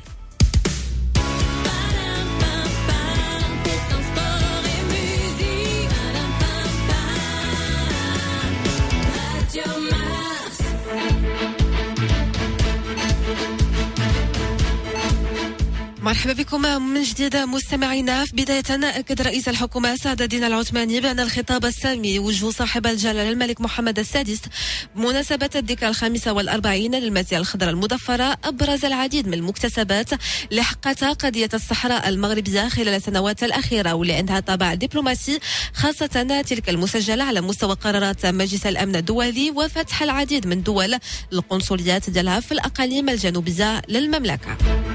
أعلنت السلطات المحلية بمدينة وزان على اعتماد سلسلة من الإجراءات الاحترازية ابتداء من البارح وعلى مدى جوج الأسابيع المقبلة للحد من انتشار فيروس كورونا المستجد واللي كتشمل إغلاق الأسواق مع ثلاثة ديال العشية إغلاق المحلات التجارية مع السبعة ديال الليل وإغلاق المقاهي مع الثمانية ديال الليل مع منع البث التلفزي والألعاب الترفيهية المزاولة بها ومنع كل أشكال التجمعات والتجمهرات بمختلف الفضاءات العمومية.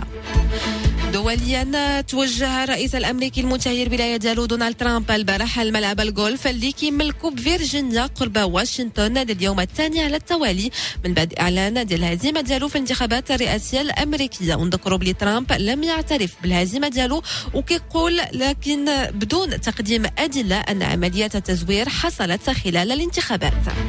ورياضيا وفي أخبار الميركاتو. عزز فريق الوداد الرياضي صفقة صفوفه بالمدافع أمين فرحان اللي من مواليد 1998 واللي وقع على عقد احترافي كيمتد لاربعه ديال سنوات قادما من وداد تمارا. وبعد كيكون فرحان السابع لاعب كيتعاقد مع فريق الوداد في الفترة ديال الانتقالات من بعد أيوب الكعبي والدولي الليبي مؤيد اللافي بالإضافة لأيوب سكوما أنس السرغات زكريا الكياني وأمين أبو الفتح حادث سعود. وجوج دقائق غادي نتوقفوا لحظه مستمعينا مع تذكير الأحوال الطقس الأجواء كيف ما سبق وشرنا لها مستقرة اليوم في تقريبا جميع أرجاء المملكة دار بيضاء الرباط وطنجه ما غادي تكون فيهم سافته مع درجات الحرارة اللي كتراوح ما بين 14 و 21 درجة. نفس الشيء في جهة الشرق وفي جهة فاس مكناس. أما في مراكش وفي جنوب المملكة الأجواء غادي تكون كذلك مشمسه مع درجات الحرارة اللي ما غاديش تتجاوز 22 درجة. تعود وجوج دقائق على امواج أمواج راديو مارس. عوده لك فيصل تداوي مع باقي فقرات برنامج Le Nouveau Mars Attack. Merci Youssala, on continue dans C'est quoi le problème, la situation de la presse écrite et son avenir euh, au Maroc. 9h02, euh, bienvenue dans le nouveau Mars Attack. Le nouveau Mars Attack, 7h30, 9h30, avec Lino Baco et Faisal Tadlaoui. Et oui, de retour dans le nouveau Mars Attack. Et dans C'est quoi le problème? On parle de l'avenir, de la presse écrite. Est-ce que vous aimez vos journaux? Est-ce que vous êtes attaché à vos journaux? Est-ce que vous les lisez encore? Est-ce que vous les achetez encore? Est-ce que vous avez envie qu'il y en ait plus? Bref, et ça, ça, se pose, ça pose de vraies questions. Mais après, il y a le modèle économique, la transition. On parle beaucoup de digital, même à l'étranger, dans des grands pays comme les États-Unis, il y a des grands supports qui ont dû faire leur euh, virage digital pour survivre avec des business models qui ont changé. Et ça, donc n'hésitez pas à nous appeler 05 22 226 226 pour réagir et nous dire ce que vous en euh, pensez. Avec moi aujourd'hui, c'est Ben Mansour, le directeur de publication d'aujourd'hui le Maroc et de la vie économique, et Majdoline El Tsouabi, vice-président de l'Union des journalistes de la presse libre africaine et vice-président de la NME. Euh, aujourd'hui, on a eu des subventions pour euh, soutenir le, la presse pendant cette période de Covid Est-ce que ça a été suffisant? Est-ce que il y a de quoi voir venir? Est-ce qu'il y a suffisamment de souffle pour tenir dans les mois à venir? Majdoline alors, euh, ce que j'aimerais dire d'abord par rapport à cette aide, c'est qu'il ne faut ni en rougir, ni trop longtemps s'enrichir. Euh, L'aide à la presse, c'est quelque chose qui existe depuis bien longtemps. Par exemple, en France, c'est depuis 1780. Euh, sous la forme de privilèges euh, postaux accordés à la presse. Et puis dernièrement, on a vu que même aux États-Unis, des médias historiques euh, qui ont accepté ces aides. Et euh, il faut dire qu'aux États-Unis, comme on vient de euh, le voir dans ces élections, durant les dernières élections, quel est le poids des médias qui font et défendent des présidents carrément. Alors par rapport à cette aide, elle est la bienvenue. Et ce qu'il faut imaginer, c'est que c'est pas seulement on n'aide pas des journaux, mais on aide aussi des entreprises. Derrière ces journaux, il y a une vie. Il y a des gens qui vivent de de cette activité. Il y a toute une activité qui est quasiment industrielle, qui accuse des coûts économiques depuis bien longtemps. Et avec la crise, ces coûts économiques euh, se sont accentués. Et c'est normal que cette aide soit octroyée. Après, euh, on va dire que c'est pas une finalité en soi et que le mieux serait que cette presse puisse vivre de ses propres moyens.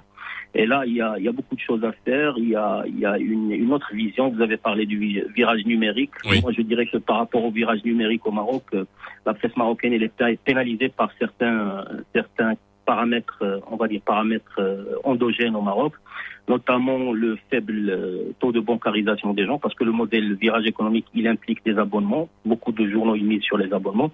Là, ici, on est pénalisé par la faible pénétration, la faible digitalisation, même si on a un grand parc de smartphones. Mhm. Euh, mais euh, la digitalisation, elle est, elle est balbutiante, et puis euh, la bancarisation aussi. Alors tout ça nous pousse à imaginer des modèles qui sont purement et typiquement marocains. C'est sur ça qu'on est en train de travailler, et euh, moi aussi, je, je vous avouerai que c'est avec un petit pincement au cœur parce que je suis à la tête d'un journal qui existe quand même depuis environ 60 ans. Et euh, dire que la presse écrite, papier, va disparaître complètement, c'est quelque chose que je ne conçois pas, mais euh, on dit que c'est inéluctable, alors il faut s'y préparer peut-être. Alors, Non, non, je je- non, non, non, absolument pas. Écoute, moi, je suis un enfant du plomb. Hein, je, donc, j'ai grandi journalistiquement parlant dans, dans, un atelier typographique. Hein, donc, euh, moi, je dis que aucun média, je dis bien aucun média, n'a jamais tué un autre média. La radio, elle a pas, pas tué la presse écrite. La télé n'a pas tué la radio. Le web n'a tué ni la radio ni la TV. Donc, moi, je pense que la presse écrite a encore un futur. Maintenant, le futur des journaux, à mon avis, euh, il ne doit pas s'inscrire dans le dans le fait de vouloir à tout prix euh, suivre le lectorat, euh, euh, suivre la mode, etc. Non, moi, je pense que le futur, euh, je vais peut-être vous dire une connerie peut-être, mais pour moi le futur des journaux, il s'inscrit où? Il s'inscrit dans le passé, c'est-à-dire d'abord chaque voilà, la vie éco, par exemple, c'est- quand même, euh, c'est quelque chose de mythique, hein. Euh, oui, euh, un journal, un journal comme la comme comme comme la vie économique. Donc euh, le le, le, le, futur des, des, des, des, journaux, je veux dire, donc d'a- d'abord il faut il faut miser sur quoi? Sur son histoire, sa crédibilité. Hein? Vous avez une crédibilité, vous avez une histoire. Donc il faut il faut pointer sur la qualité des contenus. Il faut il faut il faut raconter des histoires. Il faut bien les écrire, bien sûr, bien sûr, bien sûr. Il faut bien les écrire. Il, il- il faut cultiver des talents chez les jeunes journalistes, chez les jeunes qui, débarquent dans, le monde du journalisme. Il, il faut euh, euh, euh, analyser les événements. Il faut il faut surprendre. Voilà. Il faut, il faut faire circuler des, des, des idées euh, à, à la fois nouvelles, mais euh, il, il- faut, il faut divertir évidemment. Il faut amuser. Le, le, le- le Mais ce que tu es en train de dire, Lino, moi, Mais- moi, je peux, je peux être Oui. d'accord, mais il y a un moment, il y a une réalité, les chiffres sont têtus. Euh, Est-ce que aujourd'hui vous pouvez nous donner l'état des tirages parce que- non, mais, mais avant, attends, les tirages sont importants. Avant, Covid. avant Covid, avant Covid, avant, Avant Covid, Covid. avant Covid. Ben, avant Covid, tu sais, tu sais pourquoi? Parce que j'ai toujours dit, si tu prends le cas des quotidiens, par exemple, hein, les quotidiens, eh ben, ils- ils- ils- les, les, les quotidiens, d'abord, et on le sait comment ils sont confectionnés les quotidiens, hein, les mecs ils bouclent à 2 heures de l'après-midi. C'est incroyable. Les quotidiens en Europe ils bouclent à minuit. Tu peux pas, tu peux pas boucler un journal à 2 heures de l'après-midi. C'est pas possible. Impossible. Qu'est-ce que vous alors Après, que- tu débarques le lendemain, tu vas lire quoi? Un truc, un truc qui est faisandé de, de 24 heures. De Alors 36 justement, heures. voilà, on va te poser la question à, à, à Saad Ben Mansour. Ben, euh, je partage parfaitement le, je dirais la, thèse et la vie, la vie euh, de, Lino, hein, qui dit que le papier ne disparaîtra pas parce que tout simplement, euh, dans l'histoire des médias, aucun média n'a tué l'autre média. Et c'est très vrai. Je suis peut-être, je peux paraître pour quelqu'un de viscéralement attaché au papier, mais il y a qu'à voir un peu les, pays qui sont beaucoup plus avancés que nous en, matière sur le plan du digital. Et ben dans ces grands pays, le papier n'a pas disparu. Non seulement il n'a pas disparu, mais dans certains pays, il a explosé, littéralement. Hein, en Grande-Bretagne, aux États-Unis aussi, par moment, dans d'autres pays, en Inde. Papier- tiens, des quotidiens qui tirent encore à, à 700, 800 000, 1 million de copies, 1 million et demi de copies par jour. Exactement, absolument. Et je et j'en profite et je remercie Lino de me de me donner, de m'ouvrir une petite parenthèse pour la vie éco, pour parler de l'histoire. Eh ben, je, je vous annonce que qu'en 2021, la vie éco sera centenaire. Nous sommes un journal centenaire. La vie éco, euh, à l'époque, il s'appelait pas la vie éco, il s'appelait le Petit Casablanca. Et le Petit Casablanca, le premier numéro du Petit Casablanca, le numéro 1 est sorti un 4 décembre 1920. Donc, c'est un journal où il y a de l'histoire et c'est un journal où est consignée l'histoire récente de l'économie marocaine. Et euh, on en profitera en 2021 pour, euh, pour sortir des... Et, et, et, et, et qui dit histoire dit crédibilité, hein Exact. Nous allons sortir des, des, des collectors, nous allons sortir des, des collections jaunies, nous allons reparler de, de l'évolution de, de l'économie marocaine comme elle n'a été consignée nulle part parce que pendant très longtemps, pendant 50 ou 60 ans, la vie économique était pratiquement le seul journal économique, papier hebdomadaire économique. Donc, on a des choses à raconter. Alors j'aimerais Voilà. juste, excusez-moi, mais moi quand j'entends ça, alors bien entendu, euh, moi aussi je suis très, euh, euh, j'étais très presse-papier. Je vous cache pas que je le lis plus beaucoup, je parcours, mais je vais revenir sur les chiffres. Il y a un moment donné, on va peut-être parler économie, voilà, vie économique, d'accord, et on va parler de business model. Il y a un bien. moment, il y a une réalité, et moi j'ai toujours eu l'impression que euh, on est, excusez-moi de dire le terme, même en termes de de, de publicité, on n'était pas dans un grand bluff, mais dans un espèce de de de de, de, de grande euh, de grands marchés irrationnels. Je donne des chiffres. J'ai le JD, euh, voilà, euh, le plus grand. euh, alors, alors il y a les bien sûr, il y a les francophones, il y a les arabophones, euh, il y a des magazines. Quand on, on- quand on va sur le JD, donc euh, qui qui vous donne les les, les tirages, euh, voilà, je donne Al Akhbar Al Maghribi à 14 000 en diffusion totale, Al Akhbar c'est 37 000. Ahdath Maghribiya, c'est 6 000. Euh, euh, mais il y a un moment, il y a des tirages qui sont différents. Je veux dire, franchement, les chiffres qu'on a sont très bas pour la presse marocaine. très bas. Oui, très bas. Mais, mais, mais tu sais, mais, mais parce que parce que le le, le, le, le Marocain n'est pas un lecteur. Et tout à l'heure, quand nous avons eu notre ami de la librairie des colonnes de Tanger et qui nous dit que euh, il, il nous a, il nous a dit tout le contraire, le, le, le, le problème est là. Exact. C'est vrai. C'est vrai qu'on a un problème de Alors, ouais, juste, juste savoir, moi, je veux parler business model. Business comment on model, fait très bien. Comment on fait Je prends des, je prends un, un, un quotidien. Allez, de toute façon, on va dire les noms. On fait, c'est des confrères. On, on- voilà, on n'est pas là pour, euh, on va pas se faire tirer les oreilles par la AK, mais on, on donne des, on donne des chiffres. Voilà, le, le. euh, oui, euh, je un, un- un journal comme l'Économiste, on est en tirage à 22 000. 22 000. Faisal. Ouais. Vous permettez Oui, allez-y. Alors, le, le, le business model, euh, euh, on parle de business model de la presse écrite. Mhm. Alors, euh, ce n'est pas quelque chose de monolithique et d'homogène. Il y a d'abord le lectorat de la presse écrite. Il faut différencier deux types de lectorat qui sont complètement différents et qui, qui- on a deux business models.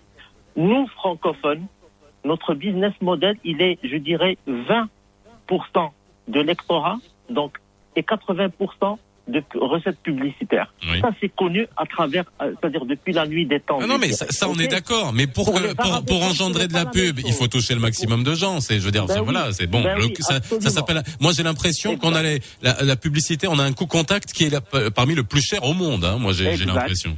exact parce que de l'autre côté, il y a, nous avons deux produits. Nous avons un lecteur et un annonceur. Nos annonceurs, eux, euh, depuis euh, là, depuis très longtemps. Ça a été quelque chose de, je dirais, de d'ancien. Nos annonceurs, les plus gros annonceurs de la place, sont plus, ils estiment que leur cible, leur cible, elle passe par les journaux, plus les journaux francophones que carabophones. D'accord? Donc, euh, c'est un business model à la limite que nous n'avons pas décrété ni décidé. C'est un business model qui s'est qui s'est imposé et que nous avons essayé de euh, auquel nous avons essayé de coller. Donc, effectivement, quand vous vous comparez les tirages et les ventes des uns et des autres et les recettes publicitaires, vous allez dire mais il y a quelque chose d'illogique dans dans ce dans, dans cette équation. Non, elle n'est pas logique. Ce sont des annonceurs qui, en fonction de leur de leur je dirais de leur euh, de leur stratégie de communication, ils choisissent les canaux par lesquels ils passent tout simplement. Donc euh, la limite c'est ça. Et alors pour les arabophones, le business model est inversé totalement. Alors vous avez pratiquement du 70 à 80 de recettes qui proviennent des ventes kiosques. Et uniquement je alors euh, mes amis francophones mes confrères peut-être me, me corrigeront mais c'est c'est un c'est un business model qui est totalement inversé. Ce sont plus les ventes qui financent que que les recettes publicitaires. Majdoline, votre avis sur la, votre avis sur la question. Majdoline, parce que c'est vrai que là aussi il y a, il y a une réalité qu'il faut expliquer aux gens dans ce, de- dans, euh, il y a- il y a les basiques de la presse, c'est soit de la vente, soit les, les, recettes publicitaires. Et là, on a des tirages qui sont très bas pour la, presse francophone, même si cumulé, chaque titre cumulé, ça fait un certain, ça fait un certain nombre. Mais quand on a des, euh, des, quotidiens ou des hebdos euh, comme les vôtres ou des quotidiens comme les vôtres qui ont un, un tel imaginaire, une telle aura euh, sur le sur la place, mais quand on regarde sur les chiffres, bah, c'est pas grand chose. Et là, on se, on peut se poser la question, même d'un point de vue business, comment on s'en sort, Majdoline Alors effectivement, les tirages, bon, c'est quelque chose qui a complètement dégringolé avec la crise, la crise pandémique qui est bien avant. Euh, vous avez parlé de 14 000, 16 000, il y a le déclaratif, il y a le réel. Oui. Euh, ça, c'est des choses euh, qu'il faudra clarifier un jour ou l'autre. Mais euh, moi, ce qui m'intéresse dans cette histoire, c'est euh, surtout euh, notre cible, le lectorat, et puis qu'elle soit annonceur ou lecteur. Euh, pour la presse francophone, c'est un positionnement, on va dire, de marque, c'est-à-dire quand les annonceurs ils choisissent un positionnement, le- des classements qui sont faits. Moi, je suis pas économiste, je suis journaliste avant tout, alors euh, Oui. euh, sur ces terrains-là, je je m'engage pas beaucoup, mais je vais dire que euh, c'est une question de qualité aussi, c'est une question de positionnement qualitatif. Euh, Aujourd'hui, euh, le problème de la presse, euh, c'est surtout de, capter un lectorat disponible pour emprunter un- une terminologie chère à nos cousins communicants, ce qu'on appelle le, temps de cerveau disponible. Là, on est assailli par du contenu qui est complètement bâtard depuis longtemps. Les vannes sont ouvertes, je circule, on va pas bloquer ça, c'est une réalité, c'est la liberté d'expression. Mais la presse traditionnelle, tout à l'heure il y a eu un malentendu avec Lino. Euh, c'est pas moi qui dirais que la presse écrite va, disparaître. Euh, je suis un enfant de la presse écrite depuis longtemps. J'ai dit, on dit que c'est inéluctable. Mais euh, je sais, je sais, mais que ça soit inéluctable ou pas, euh, la presse écrite, il faut, il faut qu'elle se réinvente. Il faut qu'elle s'adresse à son vrai doctorat et, il faut qu'elle cherche du, du temps de cerveau disponible à travers un contenu qualitatif. Et là, je rejoins parfaitement Lino. Euh, nous, on, on s'est repositionné. Par exemple, les quotidiens d'aujourd'hui, c'est peut-être euh, les, les hebdos euh, d'il y a dix ans, parce que euh, euh, c'est vrai qu'on boucle à deux heures, mais on a la double de rejoindre de questionner l'information, de la travailler, de la traiter, de, de, voir sa véracité avant de la livrer. Et notre travail, il est double. C'est-à-dire que quand un, site web, il, il balance son information en live, nous, euh, on doit la balancer deux heures plus tard, trois heures plus tard et aller plus loin que lui, alors qu'on l'a imprimé en même temps que lui-même, il l'a balancé.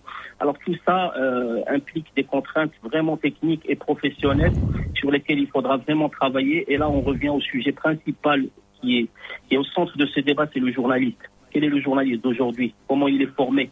Combien il est payé? Oui. Quelles sont ses perspectives d'avenir?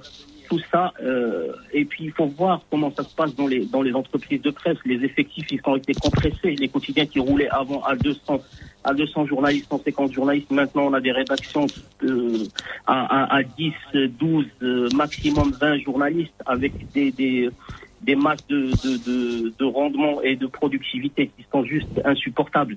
Donc c'est ça les vraies questions, à mon avis, au-delà des tirages. Bien sûr, les tirages, ça c'est une réalité que personne ne pourra nier. Et il dégringole parce que c'est un marché qui se rétrécit. euh, voilà. Alors justement, on parlait de Lino parlait tout à l'heure de, de contenu. Est-ce qu'aujourd'hui il n'y a pas une vraie remise en question à faire? Euh, Aujourd'hui, vous avez le digital qui est là, puis il y a, il y, a, il y a de tout sur le digital. Il y a du très bon, il y a du bon, il y a du mauvais, il y a, il y a bon, voilà, il y a, il y a, il y a tout ce Ouais, qu'il mais y a. Il y a, il y, a, il y, a, il y a 10% de très bons, 10, pour, 10 ou 20% de bons et, et, et 70% de poubelles. Hein. Attention. Hein. euh, euh, donc. Euh, Mais est-ce que alors justement, on vous, vous avez dit Mais- se réinventer. Ma- ma- Est-ce- Mazouline, euh, a, a parlé, a parlé de qualité. Et c'est vrai. Alors tiens-toi bien. Euh, nous sommes allés chez un des rares bouquinistes, tu sais, euh, euh, derrière le boulevard Ziraoui, il y a encore un, des, des, des derniers pionniers, tu vois, du, du, de, de- de- du bouquinisme. Et donc un, un bouquiniste. Et, et j'ai, je, alors, je, je suis reparti avec quoi? Je suis reparti avec avec quel- quelques ouvrages, dont dont un numéro de la Malif, un numéro de la Malif. Donc, mais et, puis avec avec, Belaïd, euh, on, feuilletait. Il y avait des papiers déjà super pertinents déjà à l'époque, il y a 40 ans. Euh, Ça parlait déjà de migrants, ça parlait de, de religion, ça parlait de. Mais tu dis c'est pas possible, je rêve. Et, voilà la presse et, la Malif, c'est un journal de c'est 45 ans. Hein. Il y a plus de 45 ans. Donc tu vois, euh, et, tu te dis, c'est peut-être aussi un problème de qualité. Après, c'est un problème de, il, faut, il faut des, il faut des, des an- anchormen, comme ils, comme ils disent les, euh, il y avait le fameux euh, euh, anchorman américain. De, euh, Knight, ou je ne sais plus comment il s'appelle. Bon, bref. Euh, nous, euh, au, matin du Sahara, par exemple, au, pe- au Petit Marocain, il y avait Daniel Pilar, et il y avait beaucoup de gens qui achetaient le journal. Pourquoi? Ben pour la sportive, etc. Voilà. La sportive, c'était un, très grand argument de vente. Est-ce qu'il est toujours aujourd'hui? On a, on a un pays de, de, de, de, de- sportifs, enfin entre guillemets, beaucoup, beaucoup, euh, on n'a pas beaucoup de licenciés, mais on a beaucoup de gens qui adorent le sport au Maroc. Est-ce est, est-ce que les quotidiens, par exemple, ils font un effort suffisant pour promouvoir le sport et, et pour, pour voilà. Pour, Alors, match de ligne, juste la, le sport. la question. La question, c'est alors c'est en ligne avec ce que ce que disait Lino, mais c'est ce que vous avez dit tout à l'heure. Faut se réinventer. Mais alors, faut se réinventer comment? Est-ce qu'on veut se réinventer? Euh, Moi, j'ai, j'ai. euh, Est-ce que on on n'a pas l'impression que moi, quand je vous entends, j'ai l'impression que c'est vous êtes sur la ligne euh, et que on veut pas y croire que la presse écrite peut euh, disparaître. Est-ce, mais est-ce qu'on fait suffisamment pour que le nez disparaisse pas? Moi, je, je vous donne un exemple. Moi, quand je suis allé aux États-Unis, j'ai rencontré les gens du Boston Globe. Le Boston Globe a failli disparaître qui est quand même une institution parce qu'ils se sont entêtés à un moment donné et puis euh, bon on est sur un autre marché et ils se sont réinventés au dernier moment en passant au digital et eux ils sont quasiment je pense aujourd'hui à 60% ou 70% de leur chiffre d'affaires sur le digital. Est-ce qu'aujourd'hui la presse écrite marocaine euh, se regarde suffisamment en face pour se dire que bah voilà il faut se réinventer comme vous l'avez dit tout à l'heure. Sad. Ben, écoutez, euh, euh, le, la, la, crise, la crise sanitaire a accéléré, a accéléré la réflexion. C'est vrai que depuis quelques années, on se, on se tâte, on se, on temporise, on ne sait pas comment faire. Quand, le 11, c'est la presse écrite, papier, bien sûr. Et là, euh, euh, soudain, avec la pandémie, on a été obligé d'aller au, euh, d'aller au front. Bien. Alors, se réinventer, c'est très simple. Aujourd'hui, avec le digital, l'information est pratiquement gratuite. Hein Elle est gratuite.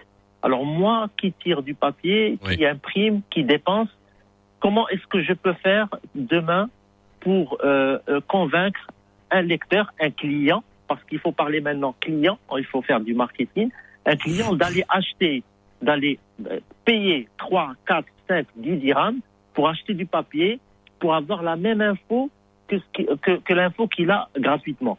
C'est pour ça qu'il faut aujourd'hui faire du marketing pour la, pour, pour, la presse écrite. C'est-à-dire que moi, j'ai, euh, je dis, un journal papier doit avoir dans sa version papier des choses différentes que ce qu'il a sur son, sur son site internet. Il faut, il faut qu'on ait une, une presse. euh, exact. Il, il faut qu'on ait une presse plus, plus, plus magazine. Exact. Il faut, il faut, il faut qu'il y ait des papiers de Exact. réflexion. Même un Exact. quotidien, il doit avoir deux, trois, quatre papiers de réflexion tous les jours, tous les jours, tous les jours. C'est très vrai. Et donc, il faut, en fait, c'est un principe très, c'est un concept très, très connu dans le marketing depuis très longtemps. C'est la segmentation. Nous segmentons. Il faut se dire, un journal doit, doit, un, un- patron de journal doit dire, en face, j'ai plusieurs clientèles. J'ai une clientèle qui ne veut pas de papier, elle veut que du digital. Je vais lui donner sur le digital l'information qu'elle recherche, elle est gratuite, elle est chez tout le monde. Mais j'ai une petite clientèle de niche qui veut encore du papier. Alors à celle-là, à cette clientèle, je vais faire un produit qui est adapté à cette clientèle et que cette clientèle, elle est prête à aller en kiosque et dépenser 10 dirhams pour avoir son produit. Ce produit doit répondre, c'est-à-dire le client doit en avoir pour son argent, comme on dit. Alors c'est Oui. cette réflexion qu'il faut qu'il faut aujourd'hui accélérer et finaliser pour faire en fait une combinaison intelligente entre du papier et du digital. Le papier ne disparaîtra pas, mais il restera un produit de niche, mais il restera toujours. Et mais le digital, il sera là et encore avec, euh, c'est-à-dire beaucoup, de manière beaucoup plus imposante. Alors, moi, moi, j'ai juste une, une, une réflexion, Lino. Euh, regarde, nous, nous, on fait, on fait ce boulot-là aussi. Nous, c'est juste, euh, c'est un médium qui est différent. C'est la radio. Tous les matins, on a quoi? On a quatre sujets? Hein on a quatre sujets euh, complètement différents. Euh, la matinale, euh, nouveau Mars Attack, voilà, voilà, euh, euh, a changé. On aime l'actu. On essaye de de pas reprendre ce qui tourne. Euh, tu sais, c'est c'est c'est très. euh, on a l'impression qu'on a une espèce d'uniformisation. Je sais pas ce que vous en pensez, vous, de l'info, de tout ce qu'on voit sur les réseaux sociaux. Euh, Il y en a qui attendent que ça sorte sur sur un site ou sur une newsletter, et puis allez hop, tac tac tac, et ça va ça va en cascade. Mais et ça, moi, franchement, et moi en tant que journaliste, et Tolino, je sais pas, et vous, ce que vous en pensez, j'ai l'impression qu'il y a une uniformisation, mais qui est pas euh, propre Bah, qu'à nous. Hein. Euh, quand tu vas quand tu vas en France, tu vas sur toutes les chaînes de télé, t'as l'impression d'avoir les mêmes sujets au même moment. Bien sûr. Écoute, moi, moi, je suivais ça sur trois ou quatre chaînes américaines. Hein. Eh ben, ABC, CBS, euh, Fox, CNN, c'est le même truc. Hein. Bon, là, bon, a- avec a- les élections, c'est un peu normal. qui change, mais voilà. qui change en haut et c'est Ouais. tout. Euh, Je sais pas ce que vous en pensez. C'est juste pour finir, euh, Saad Majdoline. C'est vrai qu'aujourd'hui on parlait de contenu, on parlait de différenciation, mais on a l'impression que on est on est plus dans l'information. Euh, pas, pas dans la réclame parce que c'est de la pub, mais plus dans le, on va dire le, le, L'actu. voilà, voilà, l'actu, euh, mais qui est choisi par finalement par deux ou trois supports, et après c'est tac tac tac tac tac disséminé, disséminé, disséminé de la même manière. Ouais, ouais, absolument, absolument, c'est vrai, c'est vrai. Mais parce puis, que euh, ah, ah, pardon. non, non, vas-y, vas-y, Lino. Non, tu sais, tu sais ce que je voulais dire aussi, parce qu'il y a autre chose. Il y a la formation des journalistes. Maintenant, en tant que rédacteur en chef ou en tant que directeur, directeur de rédaction, par exemple, quand tu dis à un journaliste, fais-moi un papier sur un tel. Qu'est-ce qu'il va faire la première chose qu'il va faire? C'est, il va aller chercher sur Internet. Il va aller sur Internet. La première chose qu'il va faire, il va aller sur Wikipédia, sur truc, il va taper Google, il va taper le nom du mec, tu vois. Alors, je sais pas, fais trois, quatre coups de fil, essaie de voir un petit peu quelqu'un qui le connaît, ou, ou- ou une organisation dans, le- dans laquelle il, il il bouge et tout ça. Je sais pas. C'est vrai, c'est vrai. Voilà. Est-ce que le journaliste est curieux? Et, et moi, tu sais, j'ai j'ai inventé un petit. Enfin, j'ai pas inventé, mais je leur dis à, à mes journalistes à la rédaction, je leur dis, vous devez curioser. Ça vient de curios- curiosité. Hein, ça, ça fait, vous devez être curieux. Curioser. Hein, allez chercher. Tu sais qu'est-ce que j'aurais dit un jour, je dis, je, même, je, je- vais vous interdire Internet. non, C'est- mais, c'est- non, mais parce là, que non, le mais journaliste- Lino. non, mais, non, mais c'est vrai. Non, non, parce que, non, mais le journaliste, vrai. le journaliste, Li- li- mais c'est ça. C'est- Lino, laisse parler, Majdoline, laisse parler. On va finir. D'accord. Alors, euh, moi, j'aimerais juste rappeler avec quoi j'ai commencé mon intervention chez vous, c'est que j'ai dit que les, euh, les quotidiens d'aujourd'hui sont les hebdos de- d'il y a dix ans. Euh, ça veut dire quoi? Ça veut dire que en termes de traitement d'information, il faut qu'on aille plus en profondeur. Avant, on était les lièvres, maintenant, on est devenu les tortues. Il faut qu'on s'adapte à cet état de fait. Cela présume qu'il faut avoir les moyens d'aller dans cette profondeur. Parce que déjà, le temps, il est très court. Comme l'a dit Lino, on boucle à deux heures, on devrait boucler à minuit. Mais bon, ça, c'est une nuance à faire aussi. Il y a des journaux du matin et des journaux du soir. Mais euh, on va dire que l'image qui me vient en tête directement, c'est celle de, de la slow food euh, versus la, la, la fast food. Alors, euh, on traite la même matière première, c'est l'information. Il n'y a pas de honte à traiter les mêmes sujets parce que l'ancrage dans l'actualité, c'est quelque chose qui est obligatoire. Après, comment on va traiter ça, comment on va le présenter, il y a pas mal de techniques journalistiques à faire. Soit on le fait le, le, le, le contre-champ, soit on traite l'information, la même information, de diverses manières. Mais euh, ce que je veux dire, c'est qu'il faut revenir à la qualité. Cette qualité présume des moyens, présume des moyens. Et pour euh, rester dans la thématique, pourquoi il y a des aides? Ben, Ces aides, normalement, elles devraient être orientées vers cette Et donc vers les ressources humaines. qu'on ait une démarche qualitative. La matière grise. Pas de la de la de l'aumône, qui est livré aux journaux pour rester à flot, mais vraiment, il faut opter, c'est-à-dire entrer dans le l'ADN des journaux et puis dire voilà cette aide, où est-ce qu'elle va? Vers le recrutement des journalistes, vers leur intéressement, vers leur motivation et puis vers la formation aussi. C'est des choses qui sont très importantes et, le moment est venu pour se poser ces vraies questions-là. Merci beaucoup. Merci à vous d'avoir été avec nous euh, pour ce sujet qui est extrêmement intéressant parce que ça nous concerne nous en tant que professionnels et on le refera, hein, bien évidemment. Merci euh, d'avoir été avec nous. Merci à toute l'équipe qui est derrière le nouveau Mars Attack. Retrouvez l'émission en replay sur radiomars.ma, sur Apple et Google Podcast. Je vous dis à demain, même heure, même endroit. Le nouveau Mars Attack. Mars Attack. 7h30, 9h30 avec Lino Baco et Faisal Taglaoui.